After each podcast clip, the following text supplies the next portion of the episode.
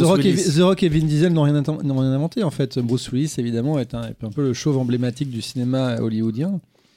Euh, Nous on, a Jean- on, a- on avait Jean-Pierre Bacry, voilà. Est-ce que, est que tu regardes des euh, séries ou des films parce que les gens sont chauves dedans? Par exemple, est-ce que tu regardes Star Trek Picard?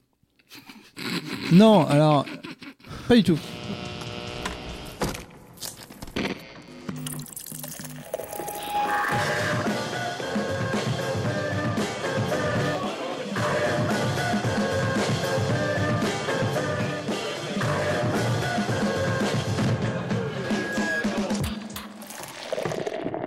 Bonjour et bienvenue à l'écoute de Happy Hour numéro 69, un numéro un peu particulier puisqu'on avait prévu de vous parler du festival d'Angoulême avec une invitée. Mais euh, malheureusement, après deux ans à slalomer entre les gouttes de la pandémie, le Covid s'est finalement abattu sur euh, l'un de nous et euh, on souhaite évidemment à Clémentine qui n'a pas pu se joindre à nous un prompt rétablissement. On a quand même décidé de maintenir cette émission et je suis donc entouré d'Alexandre et de Jean-Victor. Bonjour. Et- mais, mais Mathieu mais Bonsoir à Mathieu, tous. que, que fais-tu là? Tu es là Est-ce que vous vous souvenez Ah, encore vous de sa vous vous souvenez de Mathieu? Je suis revenu. C'est celui qui n'a pas de voilà. cheveux. Alors voilà, ça faisait longtemps. Euh, D'habitude, euh, il y a Amandine qui se joint à nous.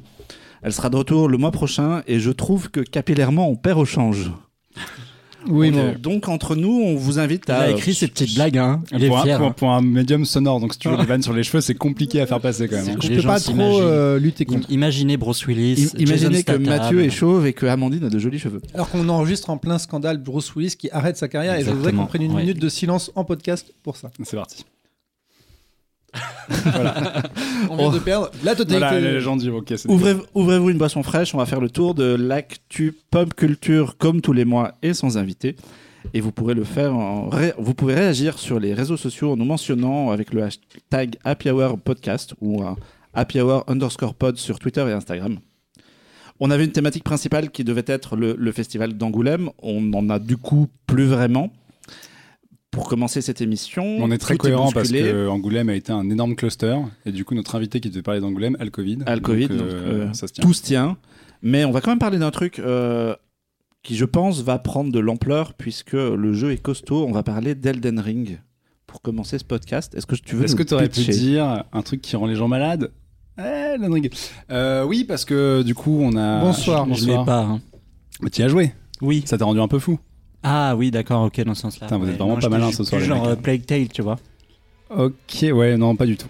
Donc oui, on va parler d'un jeu qui euh, est en train, en, en train en ce moment euh, mondialement de rendre les joueurs fous, à savoir Elden Ring, qui est le nouveau jeu d'un type dont il faut absolument parler pour présenter le, le- le machin, qui s'appelle Hidekata euh, Miyazaki, qui n'a absolument rien à voir avec le réalisateur japonais, à part le fait qu'il est japonais. Et donc ce monsieur, en fait, rend les joueurs fous depuis à peu près 10 ans, puisqu'il a un studio qui s'appelle From Software, dans lequel euh, il est arrivé euh, à la fin de la vingtaine. À la base, le monsieur avait une carrière dans totalement autre chose, et un jour il s'est dit les jeux vidéo c'est bien, je vais essayer. Et il a fait un revirement de carrière à la fin de sa vingtaine et il est rentré donc dans ce studio qui démarrait et qui était un peu en train de chercher ses marques. Et avec à l'époque un jeu qui s'appelle Demon's Souls, dont vous avez peut-être entendu parler parce qu'il a été remasterisé pour la sortie de la PlayStation 5. Il a imposé à l'époque un, style de jeu extrêmement euh, radical où euh, la mort fait partie intégrante euh, du jeu. À savoir que vous êtes un espèce de chevalier qui doit à l'époque qui devait traverser des donjons, etc face à des créatures qui font 150 fois votre taille et à un ensemble d'adversaires qui peuvent vous pulvériser en un seul coup. Et vous, évidemment, vous n'êtes pas aussi puissant et pas aussi résistant. Et donc c'est, euh, en fait, à l'époque, ça n'a pas très très bien marché Demon's Souls, mais il a euh, transformé l'essai avec le jeu d'après qui s'appelait Dark Souls, qui a donné lieu à une trilogie. Et après, avec d'autres jeux, à savoir Bloodborne et Sekiro, qui en fait ont vraiment fait sa marque de fabrique et qui ont fait que Dark Souls et la touche From Software est devenu un véritable standard dans l'univers du jeu vidéo, à savoir que c'est quelqu'un qui s'est dit la mort, c'est un truc dans la vie qui est évidemment un peu chiant parce qu'il n'y a pas de retour possible, mais on peut en apprendre quelque chose si on considère que tous nos échecs dans un jeu euh, nous apprennent à jouer.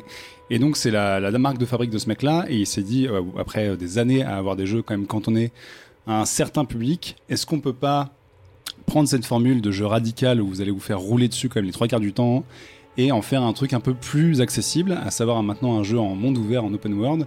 Et c'est ce qu'a donné Elden Ring, euh, qui est sorti donc fin février et qui est devenu un petit phénomène dès sa sortie, puisque le jeu en deux semaines s'est vendu à plus de 12 millions d'exemplaires, ce qui est euh, la totalité des ventes de Dark Souls 3 en quelques mois. Donc le jeu est en train de tout cartonner et pas pour rien, puisque en plus de Hidekata Miyazaki, il y a un autre créateur de renom derrière Elden Ring, à savoir George R.R. Martin, que vous connaissez peut-être pour le... Comment, ça- comment ça s'appelle déjà? Game of Thrones, un truc comme ça? Donc ils ont demandé les services de George Martin pour écrire le jeu. Ce qui est pas forcément évident euh, premier abord, parce que c'est des jeux qui sont euh, tout sauf narratifs, en tout cas qui euh, jouent vachement sur le mystère et qui vous diffusent quelques phrases d'intrigue au début avec une cinématique très très mystérieuse et qui vous bombardent. Et donc le principe d'Elden Ring, c'est vraiment la meilleure façon de le traduire, c'est de dire que c'est un Dark Souls en open world, à savoir c'est un jeu vous êtes un espèce de pauvre péon euh, qui arrive de nulle part et qui se retrouve dans un monde évidemment en péril et évidemment euh, très dark fantaisiste avec des dragons partout et des créatures géantes. Et donc on vous dit bah ce monde il va falloir le sauver, sauf que vous êtes minuscule et euh, vous allez faire face donc à tout un tas de trucs euh, absolument gigantesques qui, qui auront un sacré euh, plaisir a priori à vous rouler dessus. Euh, donc alors moi j'avais jamais fait euh, de From Software à l'époque, je savais à peu près comment ça marchait et la perspective de me faire pulvériser la tronche à tout bout de champ me réjouissait assez peu, mais euh, vu l'engouement qu'il y avait sur Elden Ring et vraiment le phénomène qui est autour de sa, sortie, je me suis dit, bon, on va quand même essayer. Et c'est assez fascinant parce que du coup, c'est un, un monde en open world qui est très très beau. Euh, en termes de direction artistique, on est vraiment sur de la dark fantasy. Moi, ça me fait penser un petit peu à des espèces de covers, enfin de, couvertures d'albums de métal qui prennent vie. Alors, c'est pas toujours de très bon goût. Euh, faut savoir qu'il y, a des- trucs dans le jeu que je trouve personnellement assez hideux, notamment au moment où vous avez des espèces de créatures qu'on pourrait décrire comme étant un poulet géant croisé avec un T-Rex et avec une tête de chien. Euh, ça ressemble à rien, mais bon, il y a des gens que ça fait marrer. Mais globalement, on a ce truc de, voilà, d'avoir une espèce de fantasy très très noire, très adulte, très gothique. Et euh, le jeu, en fait, tout le, monde du jeu est construit autour d'un espèce d'arbre lumineux très enfin, géant qui fait penser un peu au Rotunheim dans la mythologie nordique. Et euh, le jeu donne vraiment assez vite lieu à des espèces de visions euh, d'ampleur assez massives parce que, encore une fois, vous êtes minuscule dans un truc absolument gigantesque où tout peut vous rouler dessus. Et donc vraiment, il y a, y a cette, enfin, cette philosophie de jeu en mode il n'y a pas de difficulté euh, prédéfinie. euh, Enfin, vous pouvez pas choisir vos difficultés, vous pouvez pas- pas mettre le jeu en facile en difficile, etc. Ça démarre euh, pareil pour tout le monde. Vous choisissez votre classe éventuellement parce que c'est un jeu de rôle, donc vous pouvez choisir de jouer un magicien, de choisir un, euh, un chevalier qui va avoir un énorme bouclier ou un samouraï, etc. Mais globalement, voilà, vous démarquez quand même au niveau zéro. Et euh, le jeu va très vite. En fait, vous, vous démarrez le jeu, si je dis pas de bêtises, vous avancez, d'un seul coup, il y a un espèce d'adversaire qui sort de nulle part avec 4000 bras. Oui. Qui vous tombe dessus. Oui. Et comment ça s'est passé, Alexandre Eh ben, en fait, j'ai mort. pas trop compris. J'ai commencé à jouer et j'ai commencé à le frapper et je me suis dit, oh, ça va. Et en fait, d'un coup, euh, je sais pas, je- j'ai pas compris si j'étais mort ou si j'étais tombé dans un trou ou je sais plus quoi. Ou je sais Ah pas oui, c'est quoi. vrai qu'il y, a un il y a un petit doute Il, sur le premier il te truc. met ouais. une patate et euh, il y a une espèce d'ellipse. Tu, tu- tu te Ouais, retrouves et dans un une espèce caverne. d'écran noir et puis je me suis retrouvé dans une caverne. Et donc, dans cette caverne, tu as continué, Et tu as croisé un autre mob, et là, qu'est-ce qui s'est passé? Et là, dans cette caverne, je suis tombé dans un autre trou. et c'était une caverne de l'apprentissage qui m'a expliqué un petit peu. C'était un espèce de tuto euh, euh, de jeu pour parce que c'est vrai que les cinq premières minutes, euh, j'ai Ah, essayé largué. hein. complètement largué. euh, j'ai j'ai commencé à utiliser mes munitions d'arc et de flèches alors que Alors qu'elles euh, sont limitées. ça. limitées. Euh, J'avais aussi un espèce de bâton magique et c'est pareil, j'en ai utilisé deux en appuyant sur carré comme un con parce que j'avais pas compris comment ça marchait. Et donc il y avait ce, ce petit tutoriel là et après euh, après avoir passé ce tutoriel, j'ai buté des petits mecs qui étaient pas trop trop compliqués. Et après, je me suis retrouvé dans un endroit immense, euh, dans une plaine Mais donc, gigantesque. t'avais survécu à tout ça Oh, euh, Est-ce que t'es mort dans la première grotte? Ouais, c'est ça la, la réponse que je crois que je suis mort deux fois dans la première ah. grotte. Et après, bon, j'ai pas joué très longtemps, j'avoue, j'ai joué que euh, une heure et demie, donc je suis allé dans la plaine, puis jusqu'à une grande porte. Et je pense que là, Et euh, derrière la grande porte, il y avait derrière la grande un porte, balrog. il y avait un espèce de, de monstre gigantesque qu'on a fait avec Mathieu. Et on s'est dit, bon, ben, on va faire demi-tour. Et, euh, et je pense que là, en une heure et demie de jeu, j'ai dû mourir une dizaine de fois. Voilà. à la fois tué par- Exactement. À la fois tué par des loups, euh, je pense, beaucoup tué par des gens. Il y avait aussi un mec euh, qui chevauchait un ours qui m'a buté deux fois. Pourquoi pas? Euh, il y avait un, un PNJ que j'ai commencé à taper et en fait euh, il m'a tapé en retour, il m'a tué. Voilà donc ouais Donc, t'as passé un bon moment. ouais c'était assez Tu frustrant genre je- c'est pas ouais ouais voilà quoi. Et alors pour le coup, c'est vraiment la marque de fabrique de, ce genre de jeu, enfin de ce studio-là, c'est qu'effectivement, t'as un panneau qui va apparaître beaucoup de gens, euh, enfin beaucoup de fois quand tu vas jouer, c'est vous êtes mort ou you died en VO, si vous jouez en anglais. Et, euh, et donc t'as vraiment ce truc où effectivement le, cœur du gameplay, c'est le système de combat.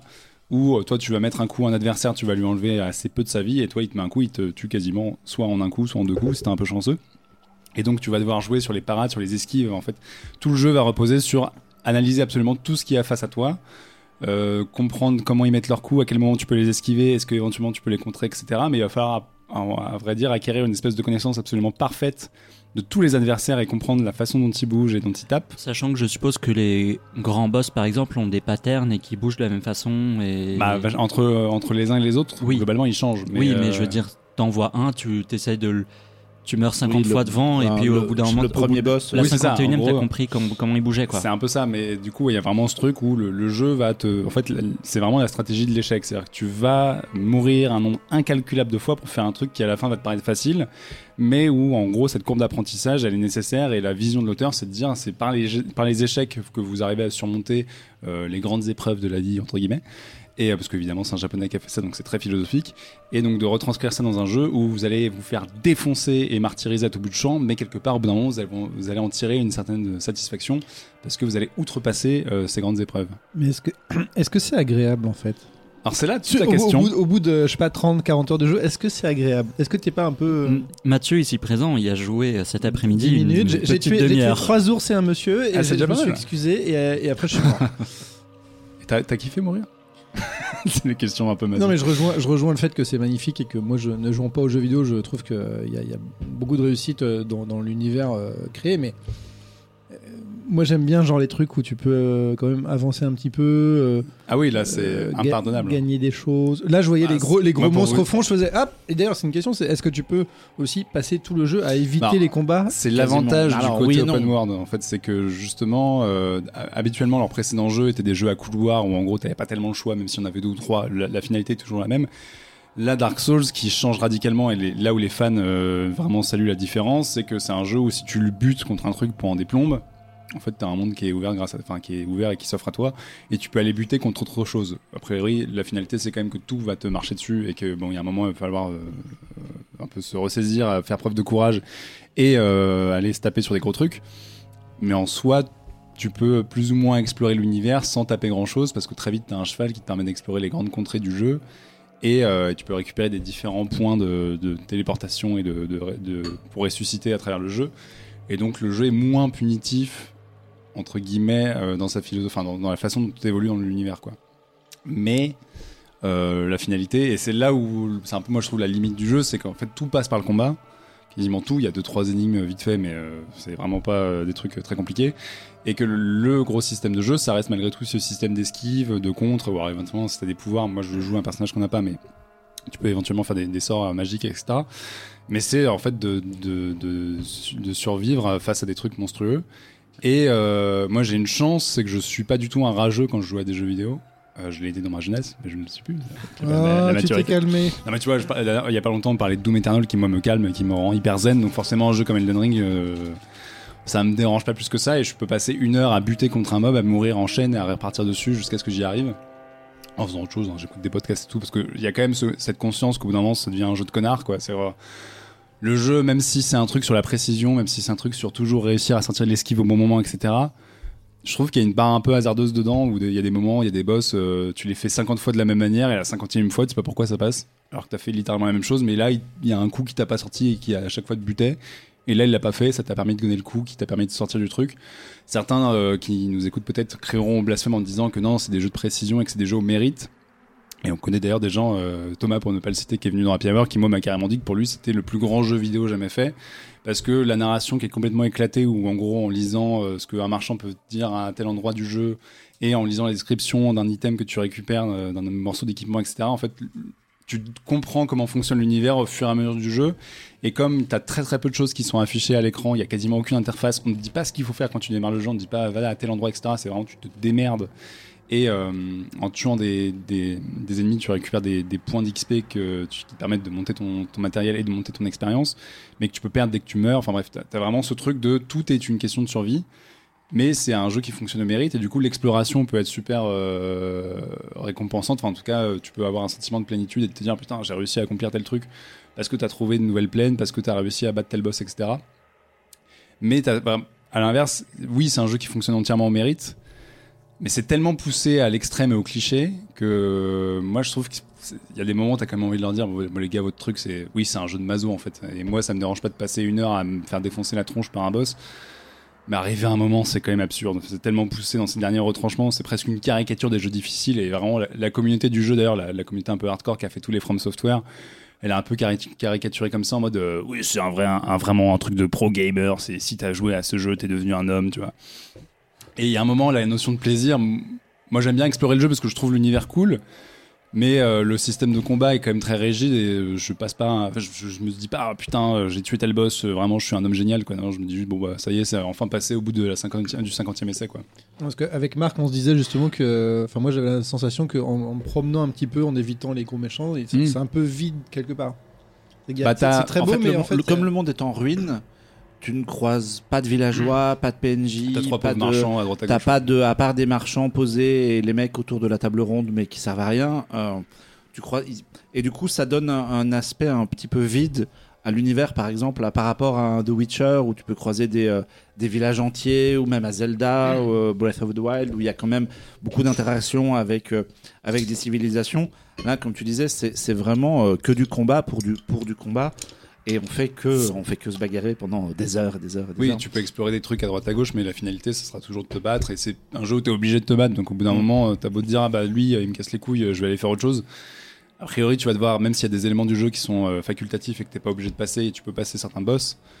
euh, au bout d'un moment, tu devras quand même passer par des trucs monstrueux euh, qui vont te faire, euh, enfin, qui vont être des murs pendant des, Mm. des plombes et des plombes jusqu'à ce que tu réussisses à les battre. Et effectivement, sur l'univers, moi, c'est là où j'ai un peu du mal à, parce qu'il y a vraiment, pour le coup, J'aime bien le jeu, mais je, je lui trouve plein de limites. Mais quand on parle de phénomène, c'est que vraiment le jeu est en train de. Enfin, à sa sortie, il avait 100% de métascore euh, sur le net. Euh, beaucoup de gens euh, lui mettaient 18 sur 20, 20 sur 20, etc. Enfin, des notes délirantes.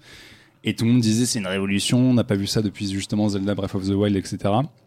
Et euh, les gens qui aimaient ça aimaient justement cet aspect très peu narratif où l'univers euh, te laisse te démerder, te laisse explorer et tout. Moi, je trouve que c'est effectivement la grosse limite du truc.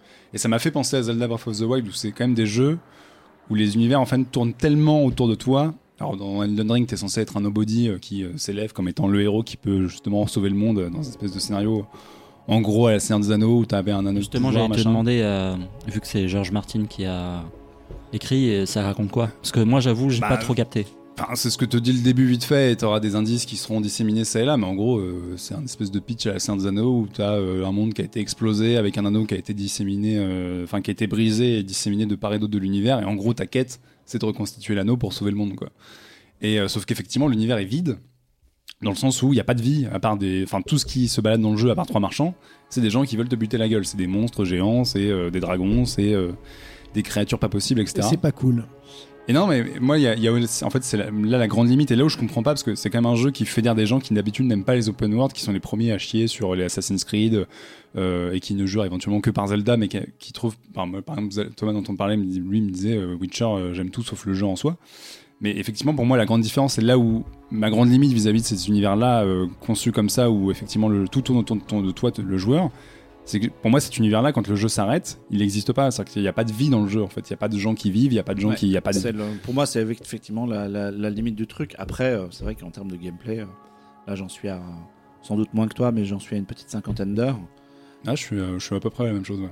Euh, et je prends vraiment mon temps et je découvre vraiment. Moi, j'ai- The Witcher et ces jeux-là, j'ai toujours eu du mal parce que les, les trucs trop open world, j'aime bien, j'aime bien être pris par la main, moi, dans un jeu vidéo d'habitude.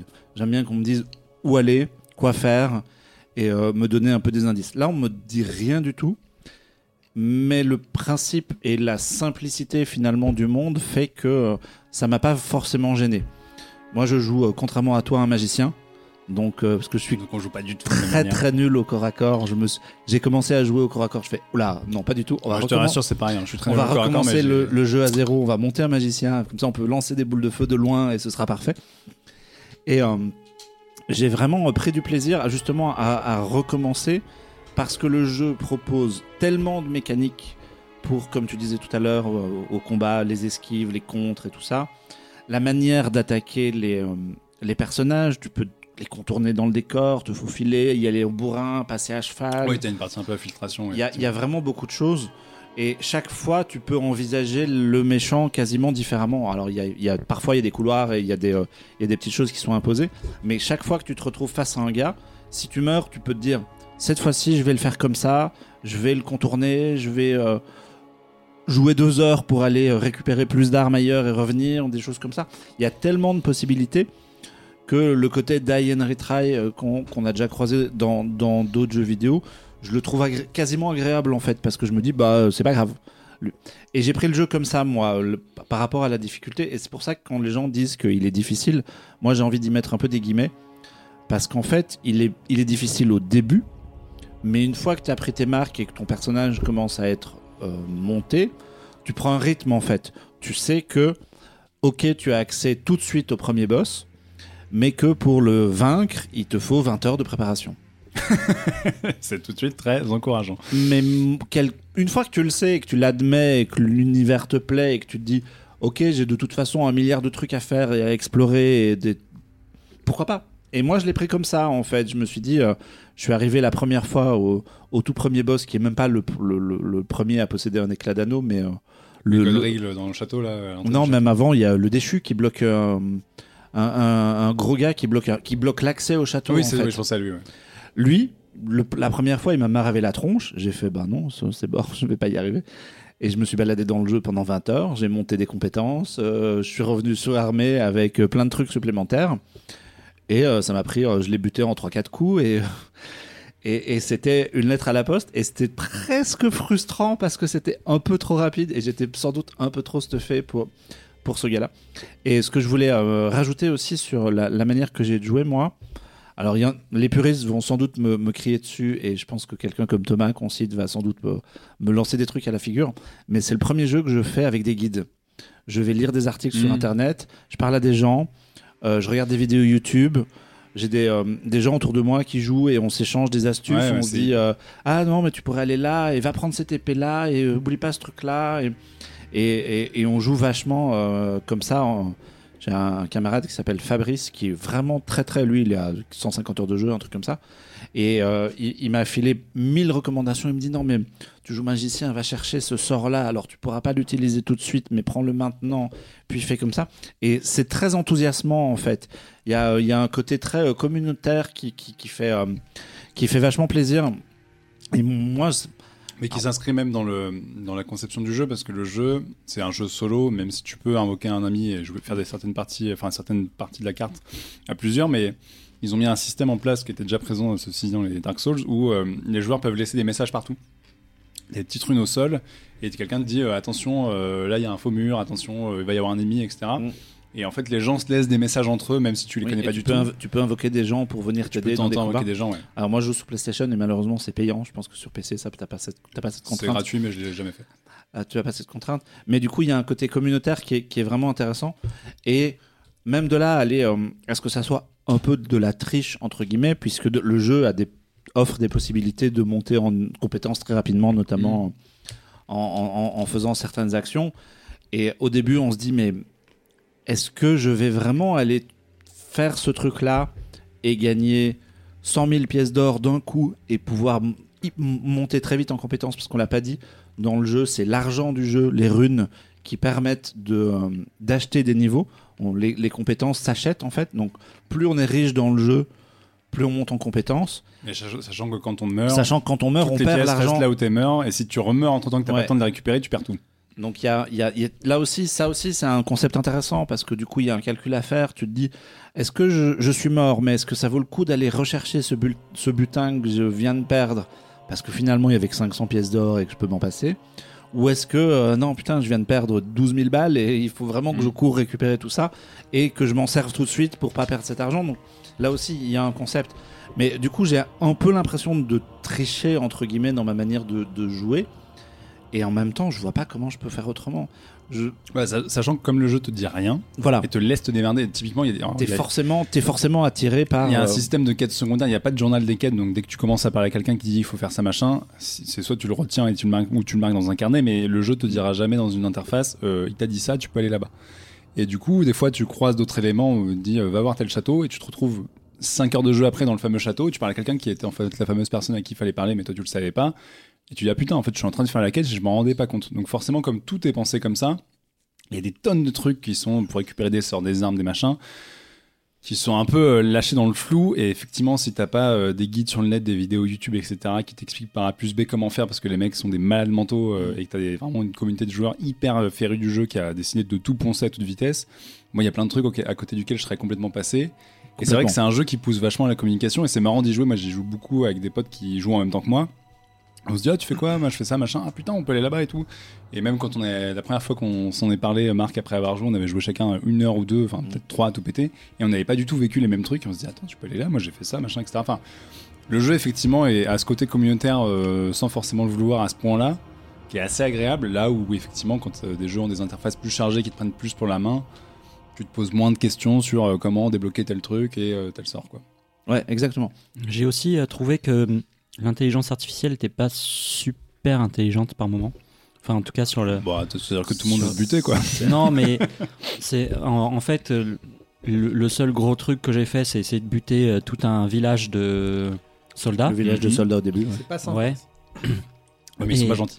Ouais, mais ils ont essayé de me taper aussi, tu vois. Ils avaient des loups. Donc euh, voilà, hein, il fallait bien que je fasse quelque chose. Et euh, donc j'ai réussi au bout de la quatrième fois, je crois, quatre- quatrième ou cinquième fois. Et, euh, et en fait, je me rendais compte que, par exemple, je butais un mec, il y avait son corps qui était par terre, il y avait un autre mec qui venait le voir, il regardait, Oui. il relevait la tête, il se barrait quoi. Ouais, si t'as pas vu, tu vas taper le gars, il s'en fout. Ouais. Et Alors sachant que- qu'on l'a pas dit en plus, quand tu reviens à un point de. à un camp, ou quand tu meurs, tous les ennemis de base oui, réapparaissent. Oui, ça, oui. Donc, euh, Et euh, alors que dans un Assassin- Assassin's Creed, par exemple, quand tu tues un mec et que tu laisses son corps, t'as toujours au moins 5 minutes avec quelqu'un qui te cherche un Ouais. peu. Déclenche une alarme. Ouais. Non, mais oui, le jeu a un côté très euh, brut de décoffrage euh, dans sa façon de jouer. Et effectivement, les développeurs se sont même pas posé ces questions-là parce que ils savent que comme chaque ennemi peut être un obstacle, finalement, qu'il y en a un qui se qui s'excite quand tu vois un mort. Bon, mais euh, mais ouais, non, ça fait partie vraiment du truc où bah, les ennemis, de toute façon, ils veulent juste te pourrir la vie et, euh, te faire souffrir le plus possible. Et là, du coup, avec 60 heures de jeu, 50 heures de jeu, vous en êtes où dans l'histoire? Moi, j'ai toujours tué que le premier boss en fait. Mais je, Moi, je suis au pied de l'arbre. Mais t'as- pas trouvé les autres en fait. alors, Il y en a partout. hein, c'est facile à Alors, trouver. je, alors j'ai, moi, j'ai suivi ce qui était après avoir buté le premier, j'ai suivi ce qui était plus ou moins le cheminement logique vers ce que je pense être le deuxième, dans un lieu qui s'appelle l'académie. Je suis arrivé à l'entrée de l'académie, il y a deux sorciers qui m'ont lancé des boules de feu et je n'arrive pas à les tuer. Donc j'ai fait, bah, je vais faire demi-tour, je vais aller faire autre chose. Mais c'est ce que je disais tout à l'heure. J'ai tellement de possibilités que la, première fois quand je suis arrivé dans le lieu en me disant bon bah je peux pas aller beaucoup plus loin parce que c'est trop dur il y a des mecs avec quatre bras euh, façon General Grievous dans Star Wars qui me butent avec des épées et je sais pas je sais pas les passer donc je sais que je vais euh, faire autre chose et j'ai plein de choses à faire et j'ai échangé avec des gens et euh, j'ai une petite liste de, euh, de vidéos YouTube à, à- parcourir pour savoir il faut que j'aille à tel endroit faire telle quête parce que ça me donnera tel objet. Et puis derrière il y a un endroit où récupérer euh, de la thune gratos. Il y a beaucoup d'endroits où si les gens nous écoutent et se disent non c'est trop dur il y a en fouillant internet il y a quand même pas mal de glitch et de de petites choses qui permettent de se faire de l'argent assez facilement et donc de monter en compétences avec des techniques qui sont pas je sais pas si c'est des bugs du jeu ou si c'est des trucs qui ont été prévus ils euh, ont tellement d'expérience dans les développeurs que en fait ils, ils, sa- ils sont pertinemment conscients de tout ce que tu peux entre guillemets glitcher. Notamment, il y avait un exemple sur Dark Souls 3 où en fait les joueurs avaient trouvé un glitch qui rendait un truc plus difficile et euh, c'était pas du tout prévu par les développeurs et ils se sont dit bah ouais mais finalement euh, ça va avec la philosophie du jeu, on va le laisser tel quel. Et euh, en fait les mecs sont tellement pointilleux et le jeu déborde tellement de petits détails partout que oui, à des moments, typiquement, tu peux euh, monter sur euh, un camp qui est en haut d'une falaise et il y a un boss en, fa- en face en contrebas et entre vous, il y a un énorme euh, tas de vide. Mm. Et en fait, si tu tires sur le boss avec Ouais. euh, une arbalète, l'arc, le truc ouais. tombe dans le vide, ça te file 10 000 points, ce qui est énorme. Et euh, quand, quand tu reviens sur ton camp, en fait, le boss réapparaît. Donc tu peux te faire 10 000 points d'expérience euh, toutes les 30 20 secondes à toute vitesse. Et en fait, les, c'est, a priori, c'est complètement voulu. Ils se disent, bah ouais, si le joueur a pensé à le faire, tant mieux pour lui, il peut le faire et ça lui rapporte des points, etc. Quoi. Ce qui est plutôt rassurant parce que j'ai toujours cette, cette espèce de sentiment de je suis en train de tricher, c'est pas bien ce que je fais. Mais dans les trucs qu'on peut citer, tu, dans l'é- dans l'église du début, moi j'ai fait. euh, Il y a un endroit où il y a des, des espèces de rochers qui apparaissent magiquement sur, un- sur un, au bord d'une falaise et si tu l'esquives, le rocher tombe dans le vide et te donne automatiquement 2000 pièces d'or. Mm. Et il y a un, dans, et dans les trucs qui sont recommandés, je voulais. Mathieu, il vous écoute, il comprend rien là. Mais moi aussi, je veux récupérer 2000, pi- 2000 pièces d'or, mais comment Ah, faire C'est c'est con, c'est que c'est pas réel, mais j'aimerais bien. Je voulais citer un, un YouTuber qui m'a vachement aidé, euh, Exerve, qui, euh, qui a fait des, tout un tas de guides sur, euh, sur le jeu et qui recommande, lui, au début du jeu, de récupérer une certaine arme et d'aller affronter un dragon endormi. Parce que le Mhm. dragon ne se réveille que si tu le frappes à la tête. Mais si tu l'attaques par les flancs, Mais il le bouge dragon- pas. alors, sachant que le dragon est gigantesque, hein, il- un- tu peux et taper dans ses pattes. euh, si tu, euh, as, si, tu as, si tu as une arme puissante, c'est euh, assez facile. Moi, j'avais une arme de débutant. J'ai littéralement passé une heure et demie sur le gars à lui maraver un flanc. Ah oui, alors que moi, ça m'a pris 5 minutes parce que j'avais une arme qui lui. Mais c'est pas grave, il m'a filé 100 000 pièces d'or. J'ai euh, explosé mon personnage et j'ai euh, battu le premier boss.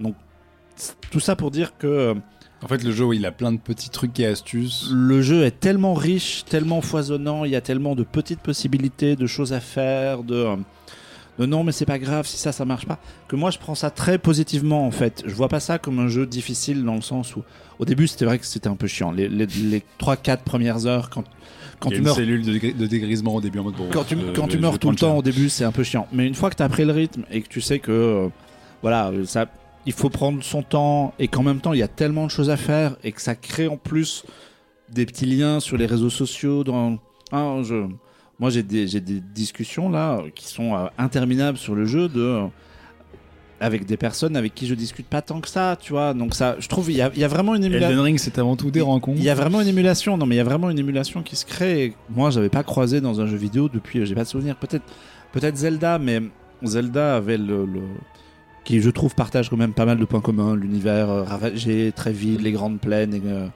le, le- le côté t'es un peu tout seul et tout ça. Euh, mais Zelda, finalement, t'es quand même assez pris par la main et Oui, c'est beaucoup plus. euh, c'est quand même guidé, assez ouais. simple et à part le côté fun du jeu et euh, je, je le, je le- là c'est vraiment il y a vraiment une expérience particulière et je suis presque étonné moi parce qu'on parlait de, de recommencer de l'aspect philosophique du truc au, au début et moi je trouve ça hyper intéressant parce que je pensais vraiment que j'allais euh, jouer 5 heures et le revendre en l'achetant je me suis dit mais je me connais je vais jamais avoir la patience et tout et moralité j'en suis à 50 heures dessus quoi Et tu vas terminer? Sûrement sûrement je Il- sais pas Il dit ça jusqu'à ce qu'il croise un boss Je- sur lequel je- il va buter. et Non, mais j'ai. euh, en fait, c'est un jeu que que je, je- auquel je joue en me disant que je suis pas pressé. Donc, Ouais, je- mais ce qui, ce qui fait partie intégrante pour le coup de l'expérience du jeu. Enfin, le jeu t'invite là, à explorer. là, là, à trouver des typiquement, je trucs, l'ai, euh, je l'ai prêté 4-5 jours à, à Alexandre pour qu'il puisse jouer un petit peu pour ce podcast et je suis basculé, j'ai basculé dans complètement autre chose puisque je joue à Kirby et le monde perdu, qui est, Bien qui est- sûr. qui est l'antithèse complète d'Elden Ring puisque on fait les premiers boss sans mourir une seule fois, ce qui est quand même hyper c'est jouissif. vachement bien. hein. Et c'est très coloré et joyeux, il y a des petits personnages mignons. Et euh, c'est vraiment l'antithèse. Mais euh, je pense que je vais. Voilà, moi, je, je sais que maintenant que je récupère le jeu après cette émission, demain je vais m'y replonger. Je vais aller faire mes petites quêtes que j'ai dans un coin de tête parce qu'il me faut tel objet pour aller faire tel truc. Et je vais sans doute. Après, je vais sans doute t'arrêter, mais j'y reviendrai. Et ça tombe très bien. Moi, je cherchais. J'avais. Je trouve que le paysage vidéoludique du moment manquait d'un grand jeu comme ça dans lequel on pouvait se perdre des heures et Mm. se, se dire euh, un truc comme, comme Zelda il y a quelques années où on se disait bah, je peux jouer 120 heures, j'ai encore des choses à faire et je peux le mettre de côté et revenir et refaire 10 heures à, l'occasion entre deux trucs, ce sera très bien. Donc ouais ouais, c'est moi je suis je suis vraiment euh, épaté par par le truc. Comme on disait, je trouve ça ouais, ça manque un peu de vie, ça manque de ça manque d'une taverne. ça, ça manque d'un endroit où tu peux aller poser ton magicien, Ah non, commander une pinte, Tout repose un sur la plumard, désolation la plus totale, donc il n'y a plus d'alcool dans ton ce monde. cheval et ah, parce qu'à part ramasser des manger de la viande séchée et des baies, euh, Ah, Après, c'est- ouais, je trouve que c'est vraiment. te reposer au pied des feux de C'est camp. vraiment la grosse limite du truc, c'est que moi j'aime bien le jeu parce que je le trouve beau et c'est quand même assez excitant de découvrir tout ce qu'ils ont pensé comme euh, monstre, décou- euh, univers, décor, etc. Mais je suis pas pris par la narration en fait. J'ai envie j'ai envie d'y jouer parce que j'ai envie d'avancer, de voir tout ce qu'ils ont euh, imaginé visuellement. Mais l'histoire, j'en ai absolument Ah, moi non plus. rien à carrer en fait. plus, moi non plus. Et, euh, et c'est la grande limite, c'est que j'ai aucune émotion à, à jouer au truc en mode, euh, enfin, je suis pas pris par ce qui se passe, je m'en fous du monde, je trouve juste ça joli, quoi. Et je me dis, bah, ils ont, faut peut-être qu'ils se lâchent un peu plus de laisse là-dessus, même si euh, le côté euh, très brut de décoffrage et euh, très épuré de l'interface, etc.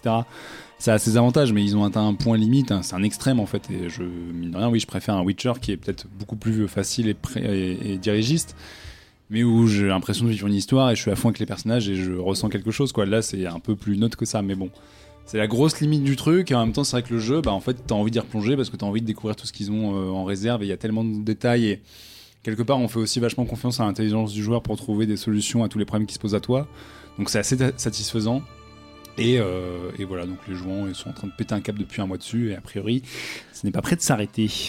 Ah mais ça va être ça, ça, ça va être un bon défouloir. N'hésitez pas, nous, si vous jouez et que euh, vous voulez échanger avec nous sur un- Si vous voulez nous insulter parce qu'on regarde des guides sur Internet. aussi parce que voilà on regarde des guides sur internet. Ou si à l'inverse vous voulez l'emplacement de ce dragon qui vous donne 100 000 pièces d'or, Et- n'hésitez pas à nous mentionner sur les sur les réseaux sociaux. on- Est-ce on qu'on fait, euh, voilà, est-ce qu'on fait en, en- dans l'article sur CloneWeb, on met la liste des vidéos, des meilleures vidéos que tu as, Ah, voilà, euh, voir je, je mettrai, je mettrai le lien vers euh, le youtubeur que je regarde, Exerve, parce que je pense que lui, il fait, il fait un bon boulot et puis il est en plus euh, très. euh, quasiment ASMR à écouter, donc c'est vraiment très agréable de, de, de suivre. Bienvenue dans Elden Ring. Aujourd'hui, je vais vous expliquer comment vous allez vous faire trucider la gueule. c'est vraiment ça. Ouais, c'est un- c'est un peu ça. On, on... Vous voulez rajouter quelque chose sur euh, cette petite aventure ou, euh, Non, je- on, on vous aime sinon. hein. Beaucoup d'amour. Oui, parce qu'on parle de tuer des gens, mais c'est on va revenir sur euh, un des prochains sujets, c'est comment essayer de se calmer. de- Ah, mais moi, ça me détend vachement. hein. C'est, c'est- Moi, ouais, je connais plein de gens qui pètent leur manette, mais Je moi, trouve- franchement, ça me fait pas je, je, je suis très, très, je suis très étonné par moi-même sur ce jeu. Je me suis découvert moi-même parce que je me suis dit, Mais mais, est-ce que, est-ce que finalement vous n'avez pas compris la philosophie du, du créateur et de tout, de tout ce qu'il raconte sur la mort et en fait vous acceptez la mort avec calme et avec euh, réflexion? Je sais pas, bah après dans le jeu c'est quand même un concept assez relatif vu que tu réapparais quasiment aussitôt, mais euh, effectivement c'est euh, l'abnégation et c'est euh, comprendre par l'échec comment avancer et euh, bon après moi je suis un peu débile, c'est-à-dire que je vais, vraiment passer, typiquement hier soir j'ai passé une heure à essayer de refaire un boss sur lequel j'avais déjà passé plusieurs heures et j'arrivais, je mourais au bout de deux secondes, la fois d'après je mourais au bout d'une minute puis après j'ai recommencé. Et j'ai un peu du mal en plus à apprendre de mes erreurs. Et il y a un moment, je suis mort, à- et c'est le moment où j'aurais pu péter un câble, c'est-à-dire que j'ai enfin réussi à l'amener à sa barre de vie quasiment à zéro. Et là, je me dis, oh putain, j'ai plus qu'un coup à lui mettre. Et évidemment, il m'a déglingué. donc je suis mort, et j'avais invoqué des spectres. Et il y a un spectre à ce moment-là, donc j'avais le truc à l'écran, vous êtes mort, et j'ai vu mon spectre lui mettre le dernier coup, et j'ai vu le boss mourir, alors que moi j'étais déjà mort, et j'étais là, putain. Mais en même temps, je me suis dit, bah, je suis à ça, tu vois, je vais y arriver, donc j'y retourne, et euh, bon, je vais pas réussi, euh, voilà, mais T'as ce truc de euh, voilà, c'est la- c'est un jeu qui fonctionne vachement sur cette idée d'apprentissage et d'apprendre de ses erreurs. et C'est assez satisfaisant, voilà. Mais, euh, mais certains vous diront que c'est le plus grand jeu de tous les temps. Ce à quoi nous répondrons calmez-vous, peut-être Ouais, pas non voilà, plus. Euh, ça manque un peu d'une vraie histoire, un truc qui vous embarque un peu plus, mais c'est quand même très sympathique. Votez sur Twitter, commentez ce sujet. Dites-nous si c'est le meilleur, jeu vidéo de, de tous les temps. est-ce le meilleur jeu, vidéo de tous les temps et combien d'heures avez-vous passé dessus? On va, on va changer d'univers pour parler un petit peu de bande dessinée. Euh, le mois dernier, on recevait Ale- Alexis Bakshi pour, euh, pour sa, euh, sa BD euh, dont, on a parlé. Et euh, moi, je voulais évoquer un copain à lui qui s'appelle euh, Michael Sans, Sans la Ville. Ils ont tous les deux en commun la série euh, Last Man. Ils ont tous les deux travaillé dans la- dans l'atelier de, de Bastien Vives. Et mais Michael Sans la Ville, il, sort il a sorti une BD qui s'appelle Banana Sioul, dont le premier tome est disponible chez Glénat depuis quelques jours. Le premier tome de ce qui s'annonce être comme une longue série. C'est pas la première, mais c'est la première longue série pour l'auteur en tant que en, solo, puisque Last Man c'était écrit à, à plusieurs bras. Euh, c'est une BD qui rappelle un peu le manga. Il y a beaucoup de beaucoup de mangas, de beaucoup de mangas, pardon. Il y a beaucoup de BD en ce moment, de jeunes auteurs euh, de BD qui lorgnent vers euh, la culture japonaise et la manière de travailler des Japonais. Et c'était déjà le cas avec Last Man, puisque Last Man, ils avaient un rythme de production, ils avaient mis en place un style graphique pour aller vite et, euh, et pour pouvoir publier rapidement. Et ben Nana c'est un peu dans, cet esprit-là, puisque euh, c'est vraiment, d'ailleurs, c'est ce qui est titré sur la quatrième de couverture, c'est vraiment l'hommage au, shonen de, de l'hommage au shonen de Sans la ville. Le format est petit, la BD est en noir et blanc, euh, le, trait est très épuré. Et de quoi ça parle tout ça? Ben, Le sioul, c'est un sport qui est un espèce de croisement entre, je sais pas, le football américain, le dodgeball et peut-être le quidditch. La balle au prisonnier, tu Et veux le dire. balle hand- après- la et balle le prisonnier, handball, un Avec, peu, ouais. avec une, euh, une, euh, la, la marée qui monte et qui Oui, alors justement, le, le principe en fait, c'est deux équipes face à face qui, qui se disputent un ballon et qui doivent euh, traverser le terrain adverse pour aller poser le ballon dans un cercle au pied d'un d'un dra- Un, drapeau. un cercle qui fait euh, un mètre de diamètre, même pas. Quoi. Mais pour arriver à faire ça, tous les coups sont permis. Et le match peut avoir lieu dans tous les environnements possibles. Donc la BD s'ouvre dans un- pendant, pendant un match qui se déroule euh, à la marée descendante. Et on se retrouve avec une équipe qui doit nager et l'autre, à un moment donné, qui finit par récupérer le ballon, mais la marée est descendue et du coup le terrain est plus le même. Et ils expliquent dans la BD que tout est permis tout le temps dans tous les cadres. Donc par exemple, si euh, alors là on le voit pas et j'imagine que l'auteur en garde sous le coude pour les prochains, mais si, tu, si les joueurs croisent des véhicules, ils peuvent les utiliser. S'il y a des armes sur le terrain, ils peuvent les prendre. Euh, si ça se passe dans un bâtiment, ben ça se passe dans un bâtiment. Et ça peut être dans le désert, dans l'eau, euh, tout est possible. Oui, donc c'est le sport juste- le plus YOLO de la planète. quoi. Ouais, c'est exactement ça. Sauf qu'il y a deux cages, deux équipes et un seul ballon. Et ils doivent. Et il y a une équipe qui doit gagner. Et la, BD démarre un- après un, match expérimental sur une, jeune fille, Elena, qui vit avec son père dans un euh, pays qui ressemble un peu à la Bretagne, mais je pense que c'est fantasmé. Elle, euh, lui est fermier et elle, elle se cherche un peu. Elle a une bande de copains, ils vivent au bord de la mer. euh, elle lui, elle voudrait bien continuer à travailler à la ferme. Lui, il voudrait que sa fille parte faire des études à la ville. Et sa route va croiser quelques joueurs de Sioule. Ils vont jouer par hasard, euh, un peu pour le plaisir. Et les mecs vont se rendre compte qu'elle est hyper douée. Elle est vraiment très forte. Elle, euh, elle a une capacité physique qui est hors norme. Et ils vont la convaincre de, de jeter un œil un peu aux sélections et de se dire est-ce que je peux pas passer un examen? Est-ce qu'il n'y a pas quelque chose à faire autour de ça? Et elle qui se cherche, elle se dit que peut-être ça pourrait être sa voie. Et ça vous rappelle évidemment plein de trucs, puisque euh, côté euh, animation japonaise et côté euh, manga japonais, il y a. on a parlé d'Aohashi ici, on a parlé de Olive et Tom et toutes ces séries de sport où un, un jeune prodige se fait découvrir et gravit des échelons. C'est exactement ce que Banana Soul a l'intention de, de- de présenter. Et c'est en tout cas ce que le premier tome qui, qui est donc sorti propose, puisque c'est clairement une introduction où on va juste euh, la découvrir elle, ses potes, euh, les gens qu'elle rencontre. Et ça se termine sur euh, un, un petit flash forward où on avance et on la voit au sein d'une première équipe de, de débutants. Mais c'est vraiment une introduction de je pose des bases pour une grande série et il faut espérer que ça cartonne. Moi, j'ai passé, euh, pour citer Alexandre, j'ai passé un chouette moment, un très bon moment. Tu vas pouvoir commencer à faire payer à chaque fois qu'on te cite comme Ouais. ça. Je suis complètement conscient que c'est une BD jeunesse et que c'est un premier tome et qu'il faut laisser la série se poser et pas euh, s'emballer pour, pour, pour la juger tout de suite. Mais euh, je trouve qu'il y a, il y a un joli boulot dans les personnages surtout. Moi, j'aime- j'aime bien le trait euh, cartoonesque, très léger de, de, de Sans la ville. Je trouve qu'il il est vraiment Ouais, très qui- bon au qui rappelle dessin. beaucoup la- The Last Man pour le coup. Enfin, Ouais, c'est Last Man, en- peut-être en plus enfantin, dans, mais au sens, Ouais. sans que ce soit péjoratif, au sens euh, positif du Moins terme. Je violent, trouve ça moins violent, voilà, c'est ça. Et, euh, et, et pour l'anecdote, les, il, je sais pas si on peut dire ça, si, si c'est si privé, mais je sais que l'héroïne, euh, Elena, est, euh, physiquement, il a dessiné l'héroïne de. Par, oula, je m'emballe.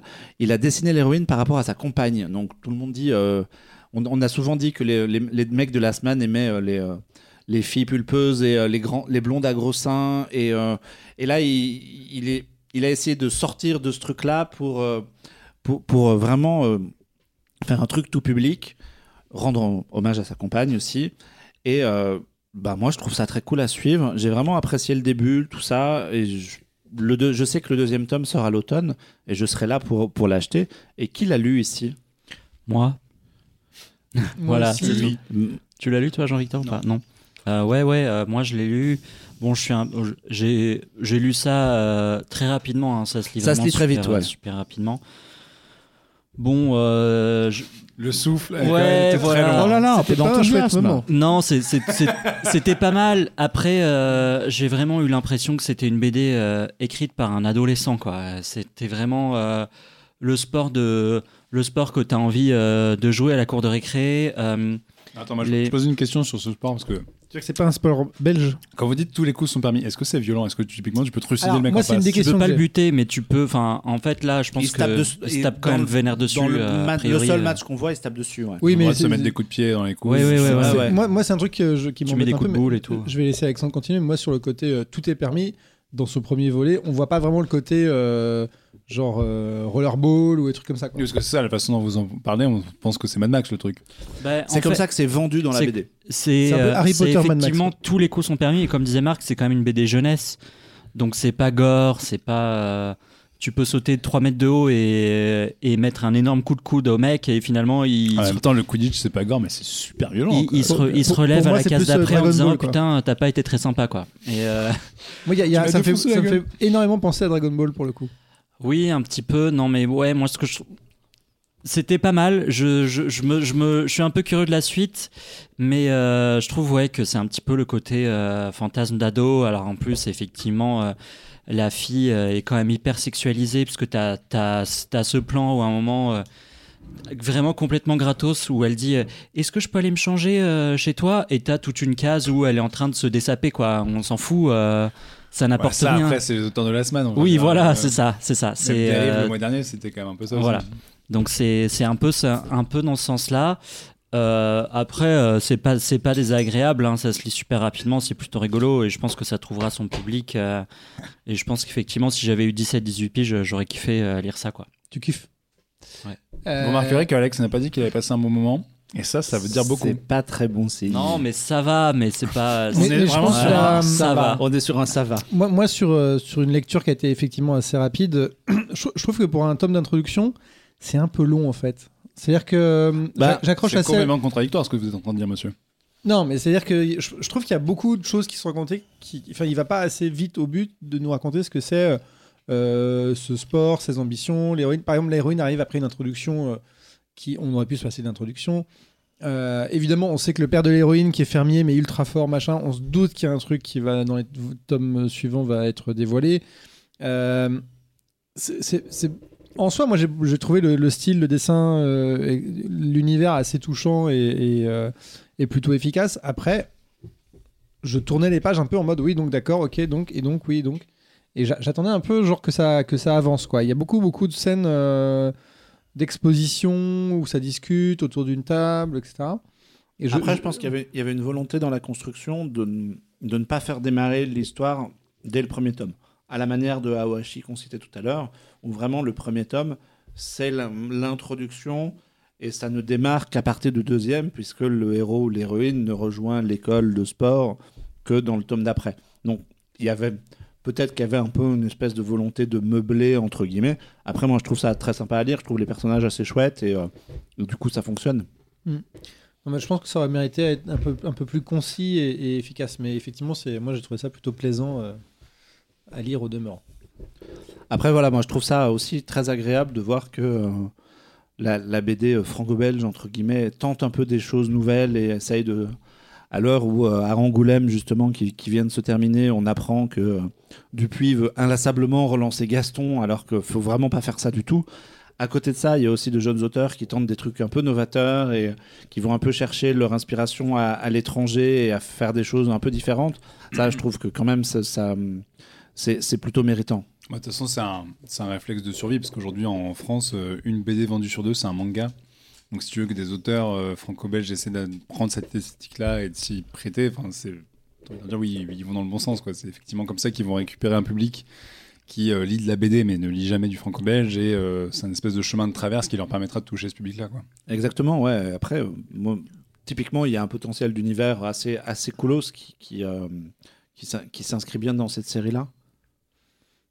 Et ils ont, ils, ont, ouais, ils ont juste prévu pour l'instant cette série-là, il n'y a pas de spin-off, il n'y a pas de truc. euh, Moi, je, tout ce que je sais, c'est que le deuxième tome sort en octobre, novembre, enfin à l'automne en tout cas, et que euh, vu la manière dont c'est écrit, narré, euh, il y a une volonté de faire une série à la Last Man. Je crois que Last Man, Mm. ça a duré 8 ou 9 tomes, un truc comme ça, plus un spin-off, plus la série animée.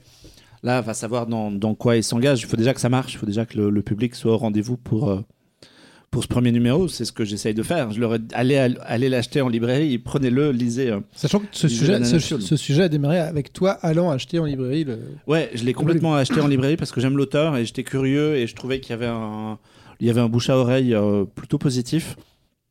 Donc je me suis dit, ben pourquoi pas, allons-y et euh, et ça a marché, j'ai accroché et ça a fait un sujet. Si ça m'avait pas plu, je vous en aurais pas parlé parce que je.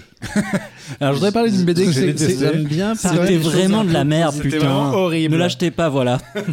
Non mais ceci dit, on, on pense à nos amis de l'édition. On en a reçu euh, quelques-uns euh, autour de cette table et euh, les temps sont durs pour pour l'édition en ce spécialement. moment, c'est la merde. Oui, pour paraphraser un de nos camarades sur Twitter et euh, voilà entre le, le- la- La pénurie de l'augmentation papier, l'augmentation la pénurie de papier, l'augmentation Les des pénuries de matières premières et donc, euh, donc euh, battons-nous pour que, pour que tout ça continue euh, sans, sans coup d'arrêt et qu'on puisse continuer à profiter de ça. En tout cas, c'est une belle démonstration, effectivement. Comme Alexandre, je, je pense qu'on est, on aurait été plus jeune, on aurait kiffé. Voilà, donc Mais retrouve- maintenant qu'on est des vieux cons, retrouvez votre âme Mais- d'adolescent, bordel. j'ai- Après, j'ai- trouvé, j'ai trouvé ça très sympathique, mais c'est vrai que moi j'ai trouvé ça un poil euh, trop long pour ce que c'était comme. Ouais, mais toi, t'es un daron, Ah, est, c'est c'est ce que, fini. c'est ce que j'allais dire. Après 69 numéros de, de Happy Hour, on, est des vieux boomers maintenant. Donc, euh, À mon époque, jadis. Euh, on va ouvrir une page image qui bouge. Et, euh, Oh, ah Oh, c'est beau. Ah, mais ah, vous- tu, tu, sais, tu sais pas, mais ces, ces transitions sont écrites à l'avance. Et Ouais, et putain, elles sont écrites à la main. Je pense que ça Attention. elles sont écrites à l'avance et à la main. Et ça m'amène justement au sujet d'après, puisque c'est tout à fait de ça dont on parle dans le, le but d'une la, transition. la série d'après. Les chouettes moments. puisque on va parler de Drôle et Drôle c'est une série sur le stand-up où un personnage écrit des vannes pour la pour la télé. Ouais, Ah, Boum. yes. c'est Donc il y, a un- il y a un- il y a un petit peu un lien. Euh, c'est six épisodes sur Netflix. C'est créé par euh, Fanny Herrero qui est à l'origine de la série euh, 10%. Euh, ça parle de stand-up, mais pas seulement. Est-ce que tu veux pitcher le truc, Alexandre Ouais, euh, alors c'était pas mon sujet principal, mais euh, c'est vrai que c'est quand même un peu le truc qui cartonne en ce moment.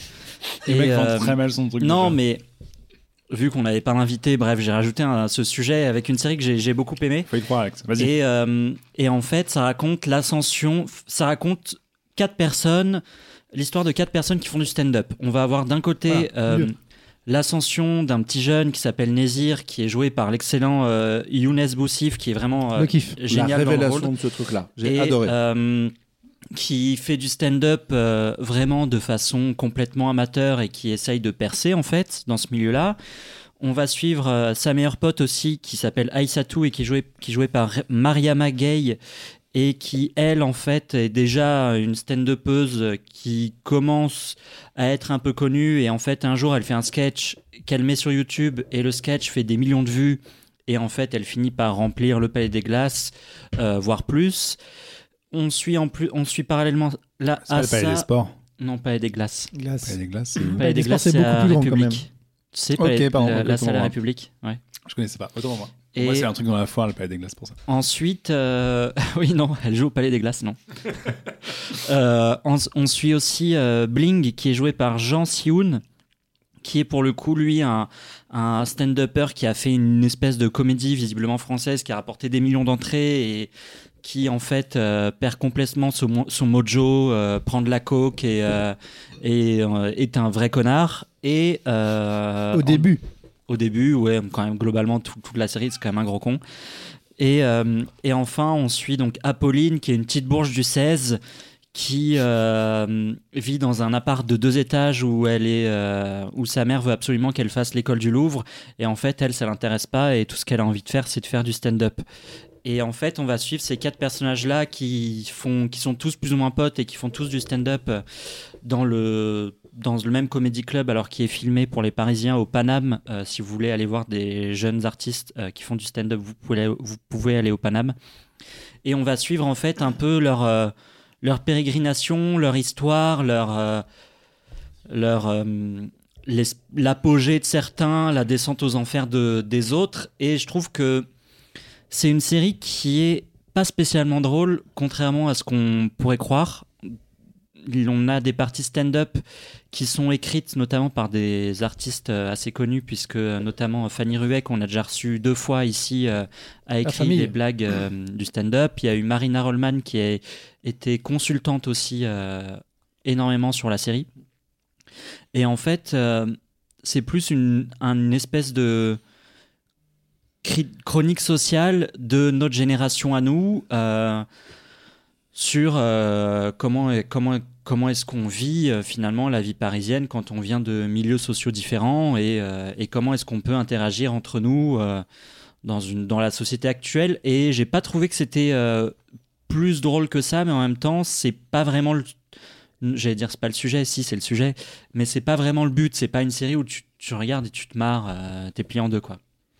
Non, mais moi, c'est ce qui m'a plu, c'est ce côté chronique sociale qui est pas si évident au début, parce que je trouve qu'ils essayent quand même de, de raconter un peu l'univers du stand-up, mais en fait, au bout de, du, enfin, à la fin du premier épisode, on sait que ça, ils vont pas aller euh, très loin là-dedans. Là, il n'y a pas trop les coulisses, enfin, il y a très très peu de coulisses euh, vraiment axées stand-up, mais c'est vraiment le destin de quatre euh, jeunes personnes à peu près dans nos âges qui vont. euh, L'une est en couple avec un enfant. Pas dans l'âge de Marc, mais dans le nôtre, à nous. Oui, mais Marc, il n'y avait pas la télévision quand il a grandi. Il y, y a ce jeune homme formidable qui va euh, se découvrir vraiment, son, enfin découvrir son talent et, et éclore. Il y a, il y a celui qui est descendu qui tente de remonter. Il y a, il y a- après, il y a la bourgeoise qui rencontre des gens moins aisés, etc. Je trouve pas que ce soit très bien écrit à chaque fois. Il y a, il y a notamment Ouais, parce que la façon dont tu l'écris, c'est assez il y, a- il y a- un troisième épisode qui est assez cliché, qui est assez cliché parce que le troisième épisode, il, il tente de calquer toutes les situations de rencontre de tous ces univers-là et tu fais. Non, mais dans le même épisode, tu as les flics euh, et contrôle aux faciès, euh, la bourge avec une fête avec euh, des pauvres, entre guillemets, etc., etc. Et tu as tout ça et tu fais non, cet épisode n'est pas bon. Et pour autant, moi, sur la fin de la saison, je me suis dit, il y avait quelque chose d'assez touchant dans ces, euh, à suivre ces quatre portraits de jeunes d'aujourd'hui et qui se posent mille et une questions en fait sur ce, sur ce qu'ils sont. Alors après, le, stand-up et le paysage de fond de la série et, euh, et pourquoi pas, il y, y a des choses plutôt, plutôt très sympathiques, mais euh, moi j'ai l'impression quand même que c'est vraiment le paysage et que ce qui est intéressant, et a une, on espère qu'il y aura une suite, c'est de voir évoluer ces, gens-là, quitte à ce qu'ils fassent euh, autre chose où tous ne réussissent pas, etc. Et donc on- l'échec est permis aussi. Et, moi, c'est ce qui m'a euh, un peu touché sur la fin de la saison. Et je trouve que la série n'est pas parfaite. Mais en tout cas, il y a un truc assez, euh, assez touchant parce qu'il y a très très peu de, séries qui. Enfin, la télévision ne nous offre pas toujours ce type de portrait-là. Oui, c'est vrai que c'est une série qui est finalement assez cousue de fil blanc. On comprend assez vite où les personnages vont et il n'y a pas vraiment de, de grosses grosses surprises et ça reste assez gentillet. Mais en fait, il y a un vrai amour pour les personnages principaux aussi. On sent vraiment que, que la créatrice et que tous les scénaristes aiment leurs personnages et ont envie de faire aimer les personnages aux spectateurs. Alors toi, je sais que Marc, tu as eu un petit peu plus de mal avec le premier épisode. Ouais, je trouve le, vraiment le premier épisode, j'ai eu, l'impression de voir valider la, la série de Franck Gastambide sur, sur, sur le rap, croisée à l'excellente série Jeune et Gaulerie d'Année sur Stel qui, était, qui est sur OCS et qui, elle, parle de stand-up à fond et m'a vraiment fait hurler de rire. Et j'ai trouvé du coup voilà, que ça ressemblait à des choses que j'avais déjà vues ailleurs et vraiment récemment, donc je les avais encore dans- en, en tête. Et j'ai quand même dépassé ce premier épisode et puis finalement je me suis fait accrocher. Je crois que le- la, la qualité principale c'est les acteurs parce que les quatre sont vraiment euh, très très bons dans, dans, dans leurs quatre rôles et dans leur style différent. C'est vraiment euh, quatre comédiens que je connaissais pas du tout, euh, qui, qui sont vraiment doués et je me suis fait attraper et finalement la mayonnaise a pris et, euh, et j'ai même à la fin franchement j'avais une petite émotion un petit peu la gorge serrée sur le dernier épisode et tu vois je sentais Chut, toute petite. j'avais un j'avais un ressenti assez assez assez cool à la fin non c'est pas la série du siècle il y a un côté déjà vu il y a un côté euh, mais si, Net- si ça cartonne et que euh, Net- Ça, ça cartonne, hein. pour le coup, tout le monde en parle. euh, c'est- il y a ça une espèce de fin quand même la créatrice de 10% derrière, donc c'est Il y a, une, un il y a une espèce de fin semi-ouverte qui, euh, de toute façon, le, le- vu que c'est de l'univers des stand-up et que les personnages sont là, il y aura toujours moyen de, de rebondir dessus. Donc, si Netflix deal, deal une saison 2, moi, je, je serai là pour les personnages malgré mes, mes, mes retenues de début de saison. Sachant qu'on peut, on peut remarquer au générique euh, quelque chose d'assez original puisque l'idée de base est de Gad Elmaleh. Euh, Ah oui Et en fait, c'est pas- du- C'est c'est pour ça que ça te fait penser à d'autres choses en fait. Ah ouais? Et, et- mais non, il y, a- y y une vraie blague dans le cinquième épisode, je crois, sur les plagiats. Ouais. Et donc, on peut, on peut considérer que le monsieur a quand même un peu, méta. un peu d'humour, euh, euh, même si je pense qu'il n'a pas contribué à l'écriture de même. En tout cas, c'est lui qui, après- qui avait discuté avec euh, Fanny Herro sur le fait tiens, il y aurait un truc Ah, sympa à faire sur le, sur le stand-up. Et, et même si je pense que ouvertement la série a, a un peu dévié de ça pour plutôt être euh, chronique sociale, comme tu dis, que, que vraiment une série de fond. Moi, c'est vrai que sur, sur Validé, Validé, c'est une des dernières séries françaises qui m'a vraiment surpris parce qu'au départ, j'avais regardé ça en disant Ouais, bon, votre truc sur le rap, vous êtes gentil, moi j'en écoute pas du tout. Et j'avais mangé la saison 1 parce que c'était vraiment formidable. Et, pour le coup, Validé fait ce qu'elle promet, c'est-à-dire vraiment, c'est une série sur le rap avec les coulisses de l'industrie musicale, rajoutées avec un peu de polar, les mecs se tapent dessus, etc. Mais, on en avait pour notre argent et, bon, les épisodes étaient plus courts, c'était du 30 minutes.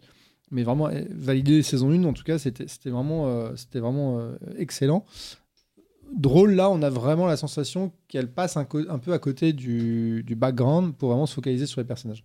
Et du coup, on, ça, je trouve ça un peu moins réussi, mais effectivement, comme Marc, j'ai eu une petite émotion à la fin de la saison. Ouais, mais après, en même temps, tu vois des séries sur le stand-up, comme tu disais, Marc, il y a Jeune et Gollery, alors que j'ai pas vu. Il y a aussi Marvelous Mrs. Maisel, qui, euh, bon, c'est pas, c'est pas la même, c'est pas la même époque, La classe américaine. mais euh, qui parle aussi du stand-up. Donc finalement, est-ce qu'en ce moment, on n'est pas, hum, enfin, si on, si on, Est-ce que les gens ont envie de rire?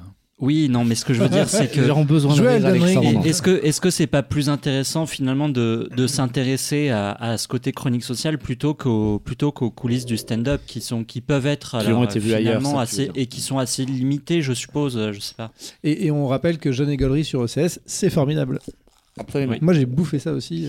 Mais euh, moi j'ai une question sur l'aspect, parce que vous avez dit que ça se passe à Paris. Est-ce que justement c'est pas un peu trop parisien dans le, dans le décorum ou est-ce que ça s'émancipe de ça et ça pourrait se passer n'importe où en France? Et- non c'est ce- très c'est moi j'ai trouvé que c'était assez parisiano-parisien hyper parisien. Parce que ça c'est quand même un. Enfin, C'est je trouve parisien c'est un problème quoi. C'est- C'est On habite à Paris, mais il n'y a pas Les que Paris, lieux- bordel. Les lieux sont connus. euh, c'est- Les, non, les non, lieux sont connus, mais pour le temps, les problématiques qu'ils traversent, et c'est ça qui est un Oui. peu intéressant, c'est que euh, il y a vraiment celle qui est en train de réussir et qui se pose la question déjà de gérer son enfant, mais surtout d'en faire un deuxième avec son mec, son mec euh, ayant lui aussi une vie. Euh, enfin, moi, je trouve que les, quatre, les, quatre, les problématiques des quatre personnages principaux sont euh, un peu universelles et c'est ça qui est intéressant.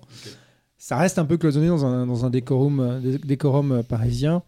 Après, c'est- pas ça qui m'a choqué, moi. Après, comme, comme on l'a dit, c'est probablement une saison 1 et effectivement ouvrir hein, au spectacle en province, au, euh, au, au, au club de stand-up, d'autres. de drôle d'autres- tournée. Non, mais c'est un, c'est un, c'est un petit peu. C'est un peu Ils- évoqué ils- ils les en spectacles déjà, en ouais. province dans, dans la première saison. Il y a, il y a, il y a une, ma- c'est une manière, ce serait une manière d'élargir que de euh, que d'aller balader un artiste dans des petites villes de province avec des réactions différentes, des choses comme ça. Enfin, il y a, il y a des choses à faire là-dessus aussi, quoi. C'est donc sur Netflix. C'est donc sur Voilà, Netflix. c'est chaudement recommandé C'était le point et Netflix. de c'est cet euh, épisode. 6 épisodes 40 minutes donc ça se, ça se Ça regarde, se regarde assez super- rapidement super et ouais, euh, là, franchement, dépassez le premier épisode et euh, laissez-vous emporter par, par, les, su- par les suivants, ça, fon- ça fonctionne bien. Euh, on va ouvrir une, une petite page cinéma et puis sur les que, images euh, qui bougent aussi. puis d'images qui bougent aussi. On parlait des, des monstres euh, d'Elden Ring. On va continuer à parler de monstres mythologiques puisqu'on va parler de Goliath. Oh là là J'essayais de comprendre, je me disais. Mais quand je vais essayer d'expliquer le film, il n'y a pas du tout de monstre my- mythologique. Marc il a pas vu le film euh, du coup euh, non, mais je crois. il s'est dit qu'il y avait des robots géants et David. qui se Je me suis dessus. dit- N'ayant pas vu le film, je me suis dit que le titre était une référence au combat de David Oui. contre Bah Goliath, oui, oui, les oui, géants oui. contre les petits. Oh, dis donc, Ouais. il s'est bien fait. Ils, Ouais. ils ont Eh, réfléchi. subtil, hein, subtil le film. Ah, très super intéressant. Alors, Bien. on va revenir sur cette Vas-y, subtilité. Mathieu. Mais euh, non, non, mais tu, tu n'avais pas fini, Mathieu. Tu avais une, une transition. peut-être. Non, non, non, j'a- j'allais dire. Ah, que fini un- transition. J'allais dire que c'était un film de Frédéric Tellier, que c'est actuellement en salle, que c'est avec Gilles Lelouch, Pierre Ninet et Emmanuel Berco, pour Ouais. citer les rôles principaux. C'est le troisième film euh, du monsieur qui a signé euh, l'affaire SK1 et, et euh, Sauver ou Périr avec euh, ce, ce dernier film avec Pierre Ninet également. Euh, Pierre Ninet qui est, un peu la, valeur sûre du cinéma français. On avait, eu le grand plaisir de parler de, Boîte Noire l'année dernière et d'avoir le, réalisateur de Boîte Noire à notre micro. Euh, en introduction, je, dirais que le film n'est pas parfait, mais que Pierre Ninet dans le film est parfait. Il incarne vraiment à, la Pierre perfection. Ninet est toujours parfait partout tout le temps Il vient Ouais, quand alors, il veut. Pour le il coup, peut je venir au podcast quand il pour veut le coup, vraiment on- euh. on- oui, voilà, c'est déclaration d'amour sur déclaration d'amour. Non, mais on, on l'aime beaucoup, mais c'est vrai que là, dans ce rôle de, de, de lobbyiste euh, infernal qui euh, tente de faire passer des lois euh, pour les OGM auprès du gouvernement français et de Bruxelles, euh, il excelle. Et en face de lui, on retrouve donc un avocat qui défend des familles euh, euh, atteintes par des maladies à cause des OGM et des traitements euh, chimiques dans les champs et les engrais. euh, et Emmanuel Berco qui joue la femme d'un- d'une des victimes. Et tu voulais dire quelque chose avec non ça non j'ai essayé de, de résumer un peu l'histoire sans drop sans faire du name Bah, dropping euh, le- c'est une chroni- c'est- c'est- un film qui tente de parler d'une actualité terrible qui est celle, euh, qui est celle des OGM.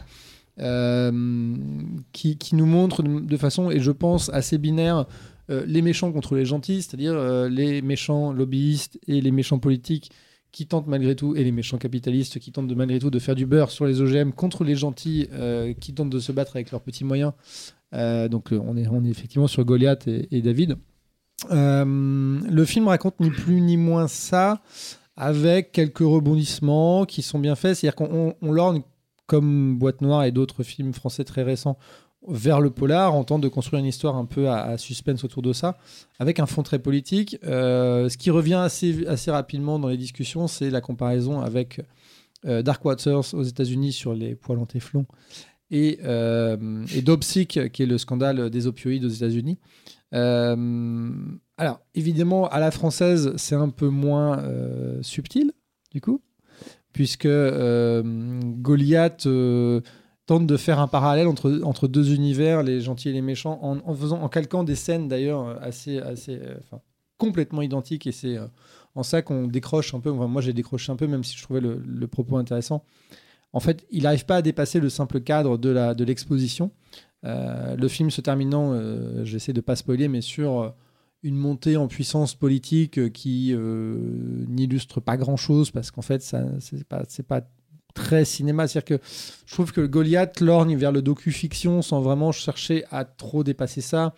Tente des fulgurances de cinéma, genre je fais bouger ma caméra quand il court euh, nu dans l'océan, etc. Euh, Puisqu'à un moment, il y a une scène de bain de minuit et tout, et donc la caméra bouge, et donc là, on ne voit absolument plus rien puisqu'il fait nuit et que la caméra bouge. Euh, mais c'est pour donner un sentiment de vie et de- et de- et de- d'énergie et, tout ce que vous voulez. Et le film, à mon sens, même s'il cartonne en salle, puisque le, le sujet évidemment est à, est à exposer, à discuter, à illustrer, tout ce que vous voulez, euh, je, trouve que c'est, euh, et malgré l'amour que je porte à, ce, cinéaste, qui, euh, moi, pour moi, l'affaire SK1 est quand même, pour le coup, un film enquête absolument ébouriffant, ahurissant. Je ne sais pas ce que vous en pensez. Pour moi, Goliath passe un peu à côté de, son message très important avec une proposition de cinéma finalement très, très primaire. Quoi.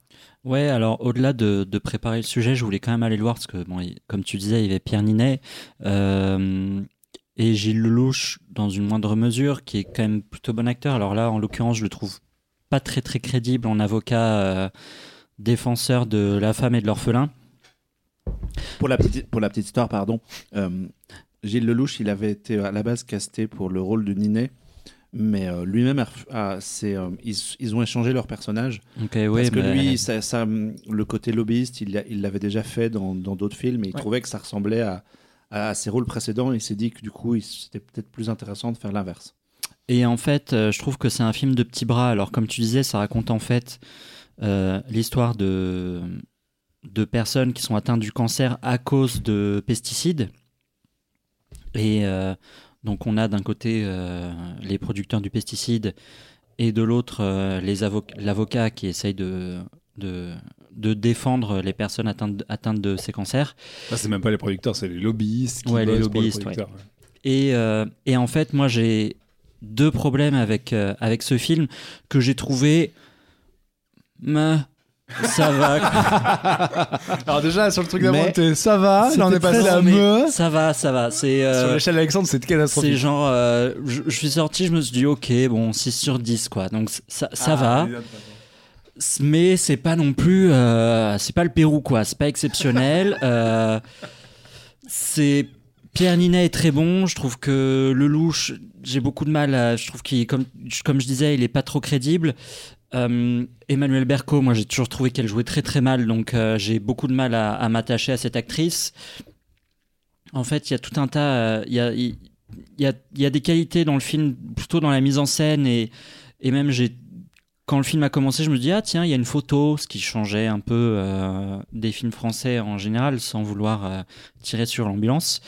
Mais euh, je me suis dit qu'il y avait quand même pas mal de petites scénettes qui étaient assez inutiles et ça qui sont vraiment typiquement euh, cinoche français, notamment le personnage d'Emmanuel Berco qui commence, c'est une prof de sport et en fait on se rend compte qu'elle est sympa avec ses élèves. Super, ça n'apporte rien au film et ça sert à rien du tout jusqu'à Ouais, la son fin. élève, c'était vraiment un gros con quand même. Ouais, mais elle était, elle était quand même super gentille, cool. tu vois. Et euh, donc ouais, non, moi j'ai, moi j'ai deux vrais problèmes. Le premier, euh, c'est que on s'attarde, euh, beaucoup sur, les, sur des petites scénettes familiales où on va apprendre à connaître le, la vie privée en fait de, de ces différents acteurs-là, chose que Dark Waters ne faisait pas. Dark Waters, c'était. Ça, ça- ça se passait au détour d'une conversation téléphonique. euh, Oui, voilà, ça restait c'est- assez, assez simple. Et puis Darkwater, c'était sur. bah, je l'ai pas vu, mais c'était sur la découverte progressive du Ouais. problème. Que là, le problème d'entrée de jeu, il est, il est clair pour tout le monde. Quoi. Ouais. Et, euh, et moi, mon deuxième problème, alors bon, pour le coup, pour, le, pour les scénettes et les scènes familiales, je sais que bah, je l'ai vu avec ma femme et elle a, pour le coup, elle a beaucoup, elle a vraiment adoré ce, côté-là par rapport justement à Dark Waters, où euh, on voyait ben, à quel point ça pouvait impacter la vie de certaines personnes au détriment d'autres et comment on avait cette différence entre la, la vie de- d'Emmanuel Berco et la vie de Pierre Ninet, donc qui est lobbyiste. Mais ça, j'avoue que là-dessus, moi, je suis resté assez froid et j'ai vraiment eu ce sentiment de film français avec des gens qui mangent autour d'une table euh, des spaghettis bolognaises. euh, Enfin voilà, c'était pas, Pourtant, pas- bien. Ouais, j'aime bien. mais les spaghettis, voilà. C'était pas, euh, pas, pas passionnant. Et en fait, surtout, euh, moi, j'ai un vrai problème avec le film. C'est que pour moi, c'est un film de petits bras. euh, qui ne dénonce pas ce qu'il devrait dénoncer, à savoir clairement euh, Monsanto et ses produits chimiques. Et là, il va inventer, là, il va inventer euh, une, euh, une compagnie et, une, et des pesticides euh, qui n'existent. Enfin, ils utilisent juste le nom de la molécule Ouais, très pasine. la trépasine. Et je trouve ça un petit peu dommage qu'ils qu'ils aillent pas jusqu'au bout de leur délire euh, de ok, euh, on rentre dans le tas, quoi. Comme, comme avait pu le faire Dark Waters, où effectivement, à la fin de Dark Waters, tu te dis putain, je vais jeter toutes mes poils en téfale. Et, que euh, Est-ce que tu l'as fait? Non, je l'ai pas fait parce que j'en ai pas d'autres, mais en même temps, bon. Mais euh, là, je trouve que je comprends le, je comprends ce qu'a voulu faire le réalisateur. Je comprends, je comprends aussi peut-être le fait de pas se mouiller, mais en même temps, c'est un peu dommage. Et euh, mais j'ai pas pas eu ce sentiment d'avoir un film qui dénonce quelque chose, mais qui en même temps fait bouger les choses. Je me suis pas dit, alors peut-être aussi parce que je suis quand même assez ancré dedans, mais je me suis pas dit putain, j'ai vu ce film, maintenant je vais complètement passer au bio, euh, machin, un truc comme ça. C'est pas du, je, vais, je me suis pas dit je vais changer mon mode de vie, et j'ai pas eu de, j'ai pas eu une réflexion euh, très très profonde à la sortie du film, quoi. Donc Est-ce que c'est- est-ce que c'est pas parce que le film n'en a pas tellement de réflexion? Bah, comme Bah, disait, à vous écouter, c'est ce que j'ai l'impression. comme disait Mathieu, Mathieu, il est expose- très C'est binaire, assez quoi. procédural. en Mais il, fait, il expose et, euh, les faits. Et en fait, euh, pas tant que ça. Non, mais il additionne les scènes et en fait, moi, ce, que je, je- ce qui me manque un peu, c'est euh, c'est avoir effectivement un, un sentiment de réflexion ou en tout cas, à, à l'inverse, euh, un regard de cinéaste en essayant de construire un film de cinéma. Là, on est sur quelque chose assez euh, pouf, pouf, pouf. Voilà, euh, euh, un, un agriculteur se suicide, euh, une manifestation, une réunion, quelqu'un crie parce que quelqu'un gueule parce qu'il est pas content. On passe à la scène Pas suivante. content. Pas content. Et en fait, à la fin du film, on fait oui, et tout ça pour ça. Il y a des séquences de fin de film, de manifestations avec des policiers, et on revient et on nous ramène à quelque chose d'éminemment politique. Alors, je sais pas après si c'est le contexte des, des- des élections qui approchent et tout ça, mais je me disais à quoi ça sert Enfin, le- à la fin du film, on ressort, on fait oui, donc je savais déjà tout ça et je n'ai pas le sentiment. Après, euh, Ah, nous, me rassure. après c'est quand même différent parce que nous, on est des bobos de gauche, on bouffe déjà bio, donc forcément, euh, c'est sûr que c'est sûr qu'on est déjà euh, qui te dit que Ouais, mais a- sensible à ces causes-là? Il y a Alors un après, problème euh, a priori dramaturgique. Alors moi, je vais être tout à fait honnête, je n'ai vu que la moitié du film parce que je me suis barré au bout de la première heure. Ce mais, qui est quand même rare. ce hein. qui est rare Ce qui est rare, mais vraiment, j'en pouvais plus. Mais alors, ce et je retrouve tout ce que vous avez dit en fait dans le film, notamment le sur le côté petit bras. Il y a un carton au début du film qui dit alors, euh, ce que vous allez voir est une œuvre de fiction. Et là, t'as un deuxième titre qui apparaît qui dit Mais euh, si vous voyez des similitudes avec la vie réelle, euh, c'est normal. oh, trololo. Et t'es là, ok. Donc Ouais, c'est quoi un- ton un projet, peu- mec C'est un fait peu le même problème que Bac Nord, par exemple. euh, Ouais, Bac Nord a un petit peu souci là aussi. Mais souci Bah, de Bachelor film n'a pas été se castagner avec les mecs des cités nord. euh, Oui, En non, vrai, mais Bac Nord, à la limite, raconte- dans sa peinture de ce qu'il raconte, je trouve ce qu'il est quand même plus pertinent parce que le problème, c'est que la première scène de Goliath, c'est une scène de procès où donc tu vois le personnage de Gilles Lelouch qui essaie de défendre sa cliente euh, dont la compagne est morte euh, suite à l'utilisation de ces fameux euh, pesticides. Et en face de lui, tu as évidemment un avocat ultra véreux qui se fait à moitié de sa gueule qui dit Ouais, mais elle a pas lu le mode d'emploi. et voilà. Et donc, en fait, tu vois très vite que le film, il est évidemment très partial. Il y prend évidemment parti pour euh, les victimes de ces pesticides et il est contre les lobbies qui sont euh, dé- ouais, mais ça, à la limite, Dark Waters le faisait aussi. Donc oui, mais pas- là, le problème, c'est que c'est. Enfin, encore une fois, j'ai pas vu tout le film, mais de ce que j'ai vu, t'as cette scène d'intro, tu dis, bon, d'accord, le film est contre les lobbies, et donc t'as Pierre Ninet qui joue un connard des lobbies, et c'est tout.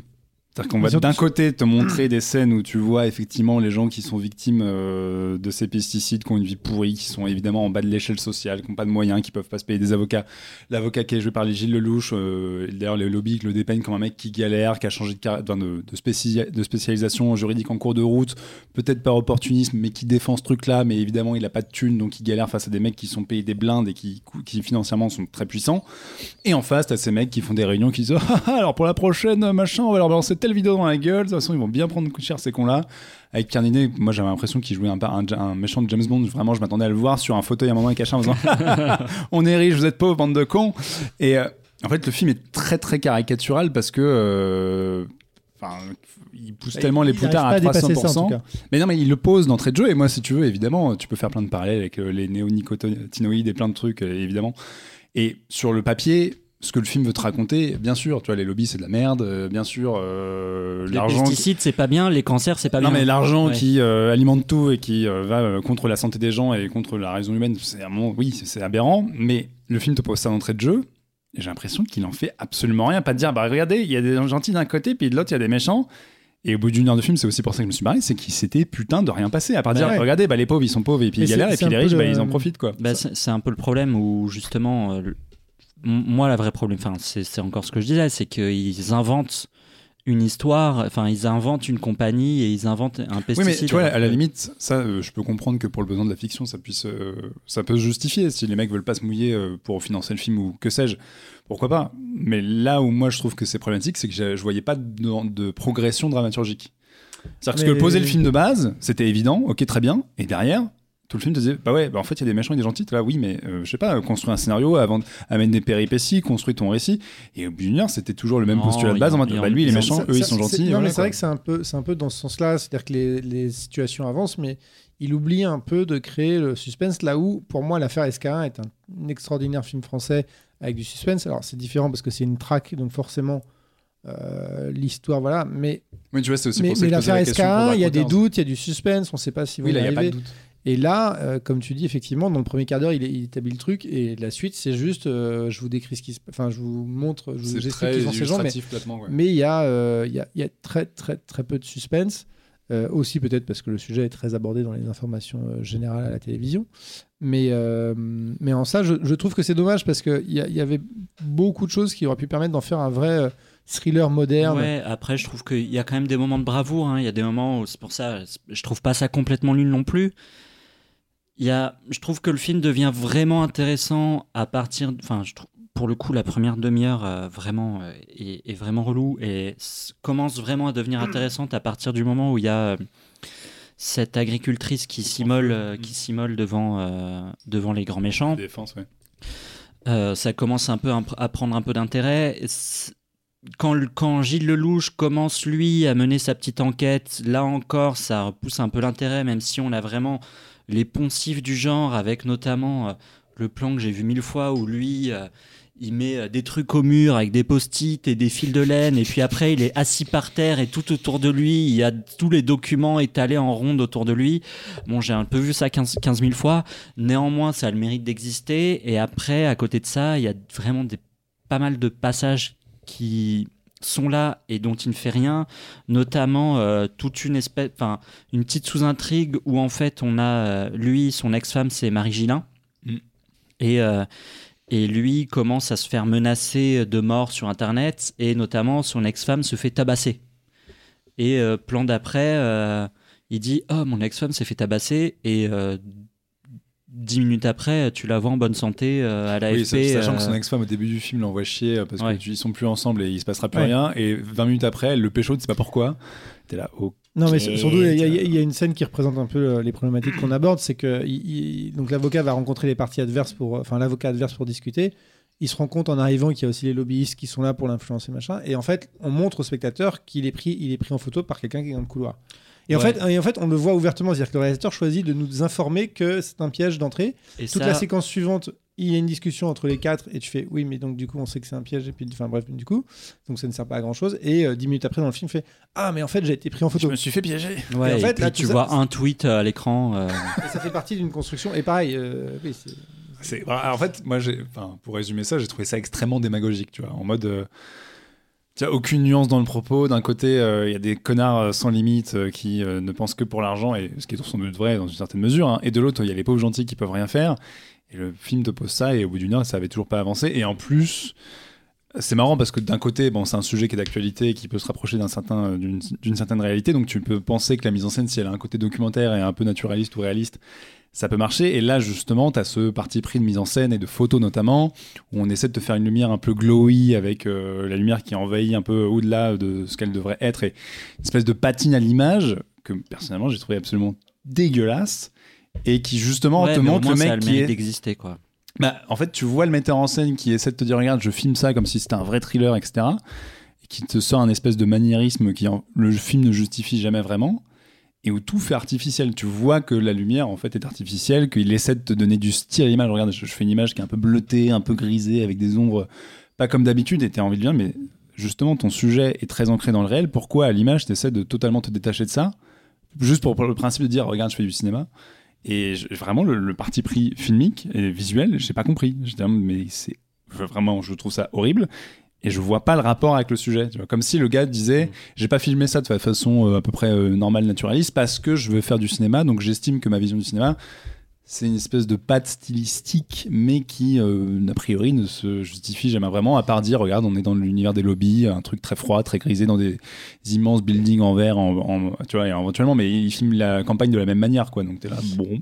La bonne nouvelle, c'est que comme Darkwater et euh, comme euh, la série sur Disney Plus Dopsic, c'est un film dont on ressort en n'ayant plus aucune foi dans l'humanité. Et ça, c'est formidable. Non, mais parce ça, que... j'avais pas besoin de Goliath pour ça. Non, c'est pas... Franchement, t'as mains JT, pas- c'est pareil, quoi. Ouais. tu vois. Après, j'ai un peu l'impression que c'est un film qui se veut optimiste sur la fin avec euh, le regard caméra d'Emmanuel Berco. Bon, tant pis, je spoil, on s'en fout. Euh, elle regarde la caméra. À la fin, un elle- regard à la caméra. fin, après, à la fin, elle fait un regard caméra. Elle dit euh, J'ai bon espoir que l'humanité va changer, un truc comme ça.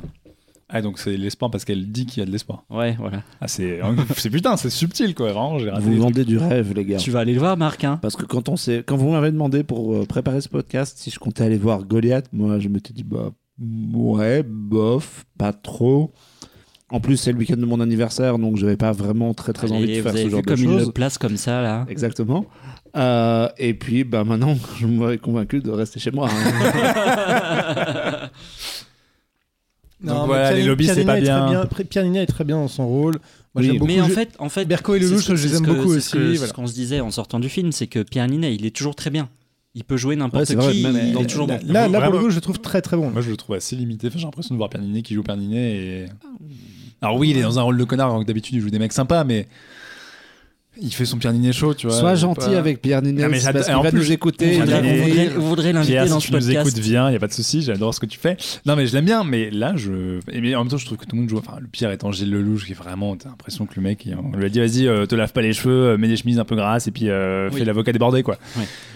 Et il joue avec sa grosse gouaille, machin, et t'es là, mec, ça, c'est c'est fake à crever. Mais, euh, mais même Pierre Ninet, je trouve que, bah, typiquement, euh, la scène où il dit, Eh, les filles, vous voulez voir, Pierre- euh, vous voulez aller voir euh, Ariana Grande? T'es là, Euh, je pense qu'il y a beaucoup de, je pense qu'il y a beaucoup de, je sais pas, je, je me demande, me suis posé la question en fait, est-ce qu'il y a eu beaucoup de place à l'improvisation des acteurs ou est-ce que vraiment il y a eu de la Ah oui, il y a notamment une réplique. À un moment, il est dans un resto avec un mec.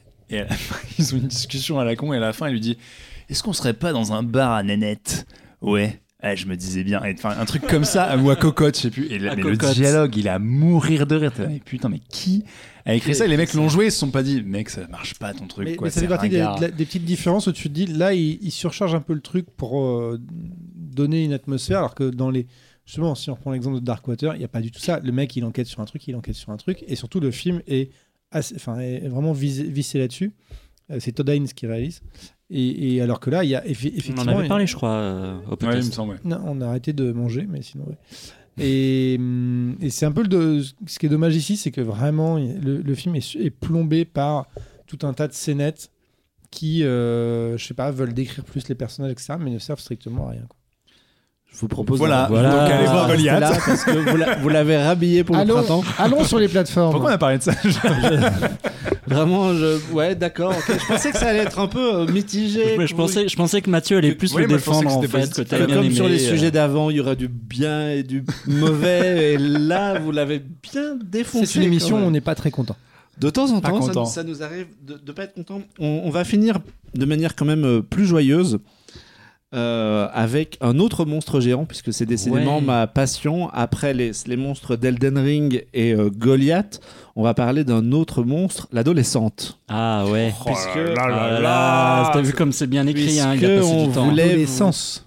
L'ado- oui, ou l'adolescente, puisqu'on va parler de l'héroïne d'Alerte Rouge, Turning Red en, en version originale, le dernier film des studios Pixar qui est disponible depuis début mars sur Disney ⁇ et que Alexandre et moi, on a vachement aimé. Ouais, euh, c'est vrai que j'avais envie en fait de vous parler de, du nouveau Pixar, même si la sortie a été faite depuis, depuis euh, quelques semaines quand même. Et en fait, je me suis rendu compte, en ayant vu le film, que j'ai vu deux fois quand même, que euh, c'est un film qui m'est vachement resté en tête.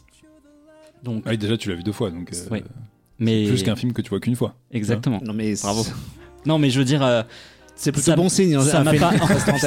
qui chier quoi. Ça m'a pas. C'est qu'il se justifie en Ça m'a pas ennu- J'étais content de le revoir une deuxième fois et même là, j'ai montré un bout à Mathieu euh, qui était venu ici euh, et j'étais encore content de voir presque une deuxième fois et demie. D'accord. Donc euh, voilà, ok.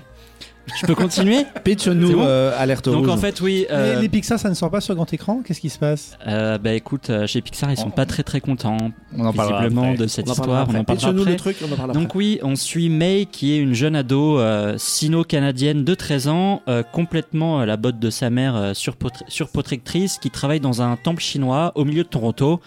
Et à côté de ça, elle est au collège, elle a sa bande de super potes, elles sont toutes les quatre fans du boys band qui s'appelle les Four Towns, qui sont un peu l'équivalent en fait des Backstreet Boys. Et comme toutes les ados de 13 ans, elle commence la puberté. Euh, Et ça se passe en. En 2002. en 2002, oui. Euh, et elles veulent absolument aller au concert des Four Towns qui passe à Toronto. Mais problème, elle ressent. euh, donc May ressent ses premiers émois et ses premières sensations d'adolescente.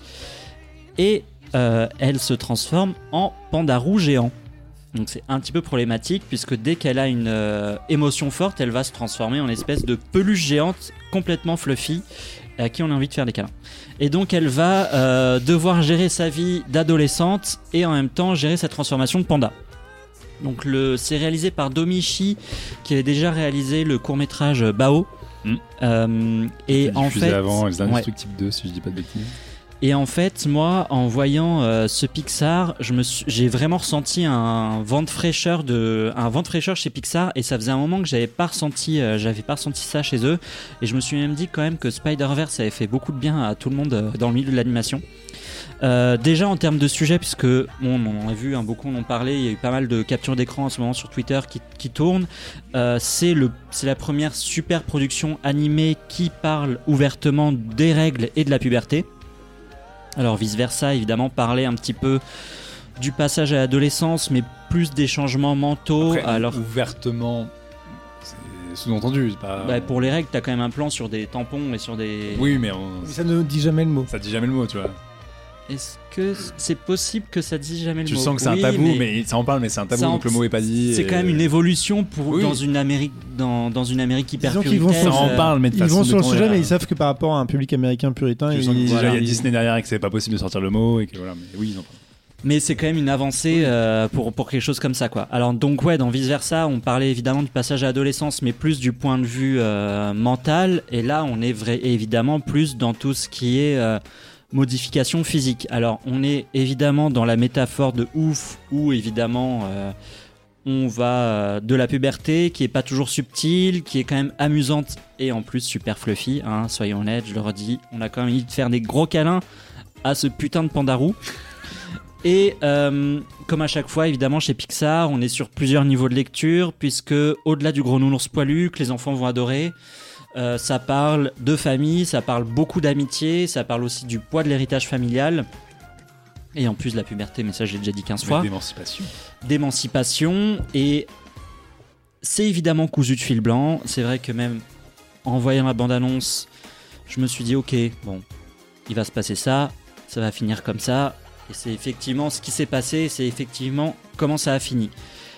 Mais euh, C'est pas parce que c'est prévisible que c'est des coups de fil blanc. voilà.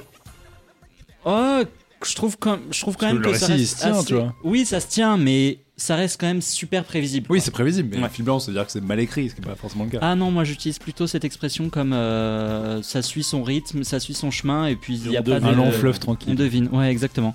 Mais euh, même s'il y a assez peu de surprises visuellement, je trouve qu'on a vraiment des trucs super. C'est, on est presque dans l'anime japonais.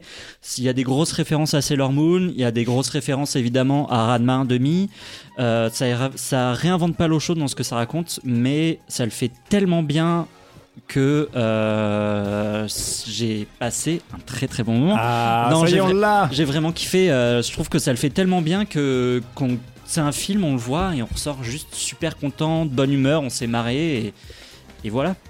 Oui, et euh, nous, on, on- on- avec Alexandre, on a eu la chance de le voir euh, sur euh, grand écran dans, dans, dans une salle de cinéma. Allez, Allez, ça se Way, The Way on- Pixar on, wanted y allait, see on it. allait à la projection en se disant bon c'est un Pixar peut-être un peu mineur euh, peut-être que ça ils le sortent sur Disney peut-être qu'ils y croient pas trop euh, ça fait déjà trois films qui sortent sur Disney+. et, euh, et on est sorti de là vraiment hyper enthousiasmé déjà c'est hyper drôle je le trouve Mm. je trouve vraiment le l'humour vraiment très très bien fichu Euh, visuellement c'est intéressant parce qu'effectivement ils essayent un peu à, à- ils tentent un peu des trucs euh, comme tu disais Spider-Verse est passé par là à donner un peu des idées à tout le monde d'insérer de la 2D euh, Je sais pas si ça a donné des idées à plus, tout, euh, à tout le monde. Enfin, je pense que c'est des idées qu'ils avaient déjà, mais c'est plutôt les majors qui ont dit OK, vous pouvez faire un peu plus de. regardez de ça marche quoi. si vous, si Ouais, vous c'est- sortez un peu du c'est même cadre plus encore euh, Mitchell versus The Machines que Spider-Verse sur le style graphique un peu manga, Ouais, etc. exactement.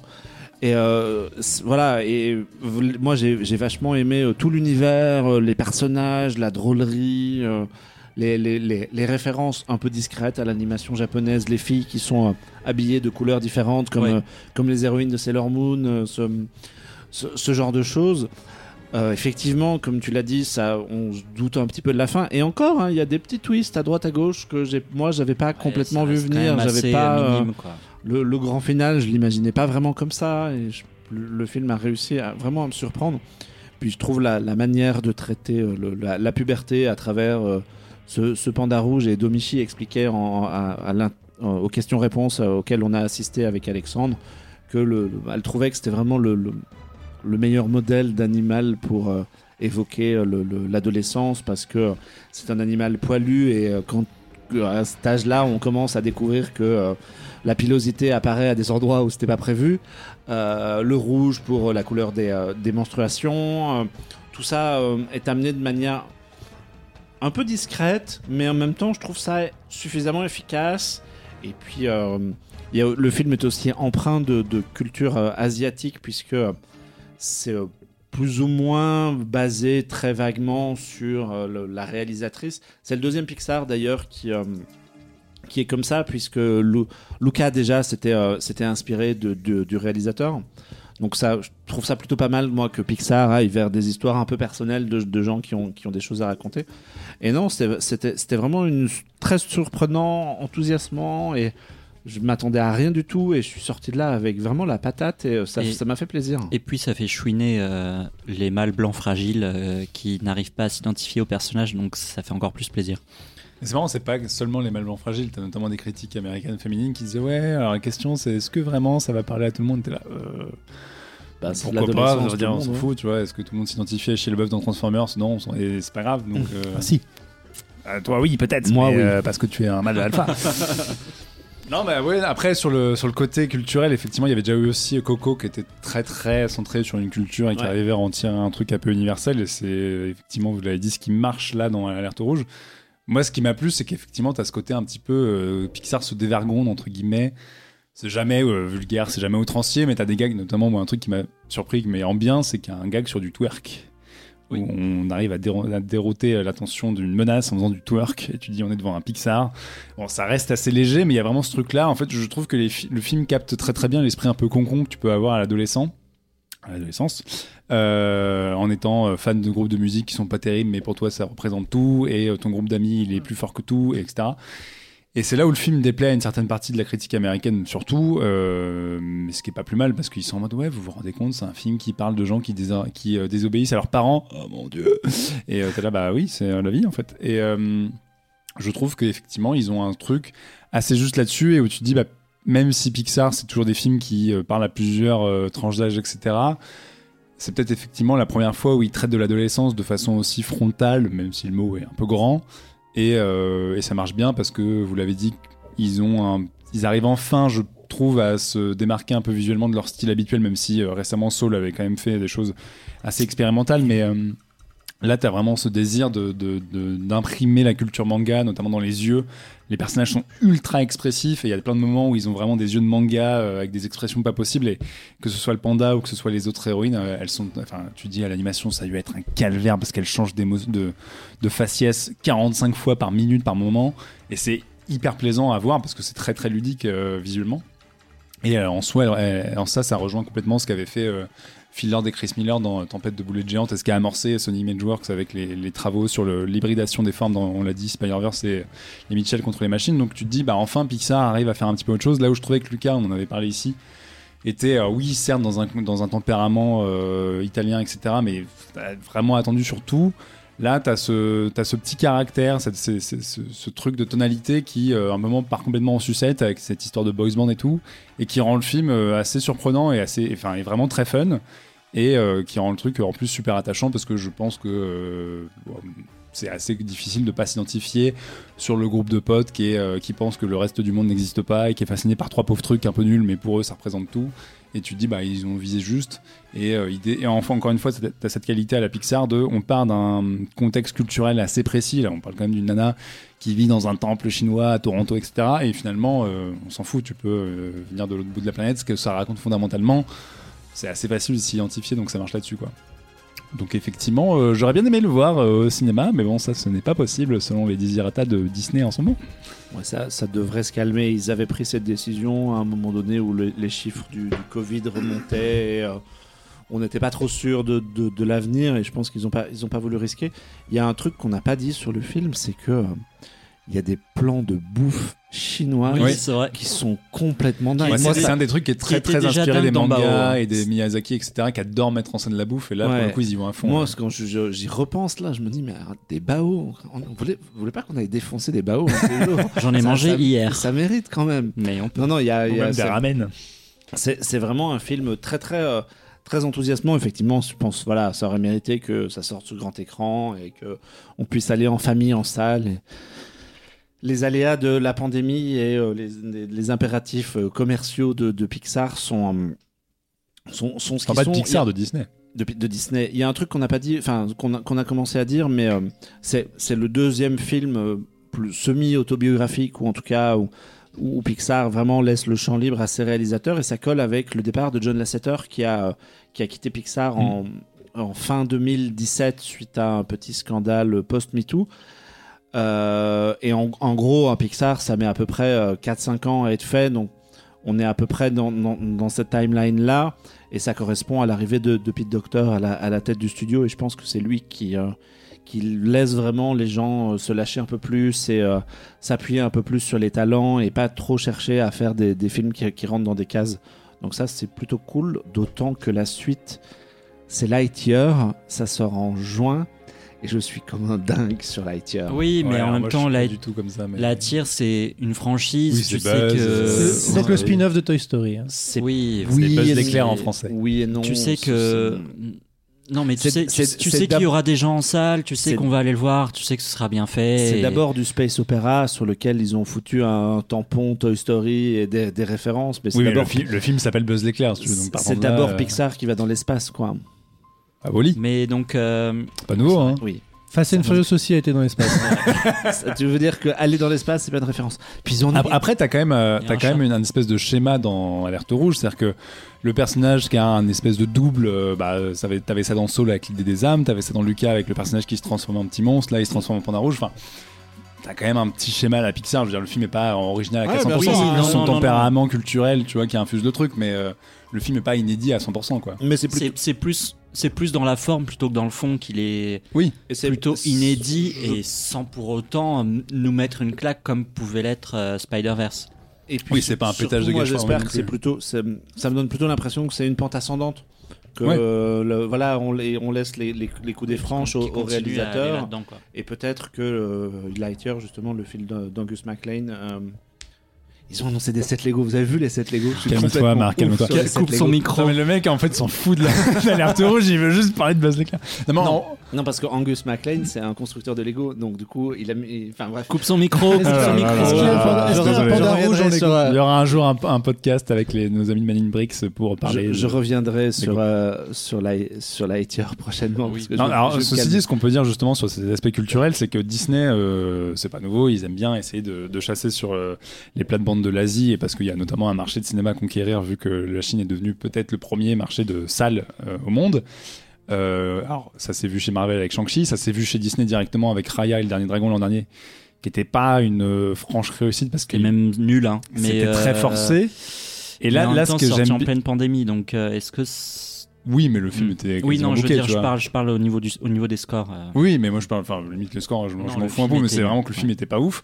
Et là, là, ce qui marche et là où Pixar a raison, c'est qu'en donnant carte blanche à quelqu'un qui vient de cette culture-là, le film ne, ne, ne fait jamais réappropri- réappropriation par les Américains d'une culture manga. Enfin, tu sens que c'est c'est inné chez la réalisatrice, parce qu'aussi ça part de, du Canada et donc elle est euh, sino-américaine, etc. Et je, je trouve que là-dessus, en fait, il y a une espèce d'authenticité euh, dans l'esthétique et dans le récit qui fait du bien et qui en plus à une heure où Disney est en train de dire ouais euh, parlez pas trop de trucs LGBT vous avez pas le droit de dire gay et donc là dire euh, bah, on va parler de gamines qui ont les hormones qui explosent et qui vous regardent à droite à gauche machin bah tu te dis en fait Pixar c'est un peu la dernière porte de liberté absolue pour Disney et heureusement qu'ils laissent les coups des flanches à des gens comme ça et j'espère alors peut-être que Lightyear ce sera super mais effectivement, il faut qu'ils continuent dans cette direction-là parce que c'est en donnant euh, carte blanche à des créateurs et à des gens qui ont juste des histoires à raconter, même si elles leur sont euh, très proches et très simples, qu'ils vont réussir à continuer ce qui était l'âge d'or de Pixar à un moment.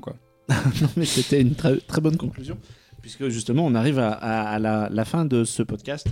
On a donc parlé d'Alerte Rouge qui est disponible sur Disney, de Goliath qui est en salle, mais a priori. euh, bon, voilà quoi. Qui si nous qui, écouté, marche très bien Oui. sans nous, il n'y a Tu- pas de. tu peux quand même venir. compris. Les lobbies, Euh, c'est nul. de drôle la, la série de Fanny Herrero qui est dispo sur Netflix et j'en profite pour euh, saluer mon camarade Stéphane Debac qui, euh, qui joue l'animateur télé dans, dans, dans la série. On a parlé de Banana Sioul, euh, la BD de Michael sur la ville et évidemment de l'indispensable jeu Elden Ring. Je voulais, euh, avant qu'on finisse ce podcast en musique avec les inévitables Four Towns, je voulais euh, conclure en saluant quelques absents. Clémentine qui devait venir et qui, je l'espère, se remet très vite du Covid. Amandine qui est en bouclage pour le deuxième numéro de Sorociné et qui reviendra euh, très prochainement. Et puis aussi Guillaume, Basile et Flora qui m'ont aidé à préparer un chapitre de cette émission que je n'ai pas pu faire, mais que je garde bien sous le coude pour une prochaine fois, puisque j'ai plein de, de petites notes et de choses à dire. On aura l'o- l'occasion d'y revenir. Euh, L'émission suivante, la vraie, c'est euh, fin avril, donc euh, on se retrouve très bientôt pour parler de toute autre chose. D'ici là, n'hésitez pas à jeter une oreille chez les copains du label Bonus Tracks. Venez échanger avec nous sur les réseaux sociaux, nous dire ce que vous avez vu et nous donner votre fiche personnage à Elden Ring. Vos Protrix. Et nous, on se retrouve très vite autour d'autres boissons fraîches pour un prochain Happy Hour. Ciao Merci à Salut. tous. Ciao. Salut. louder. You want it, I want it. You want it, I want it. You want it, I want it. Give me one, two, three, four. You wanted it, you went for it, and baby you got it. I wanted it, I went for it, and baby I did it on my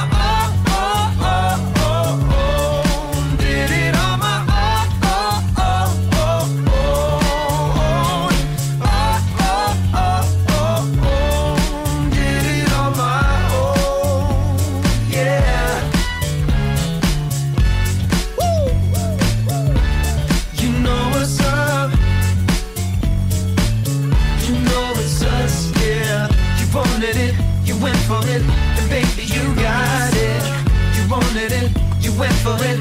You know it's us, yeah.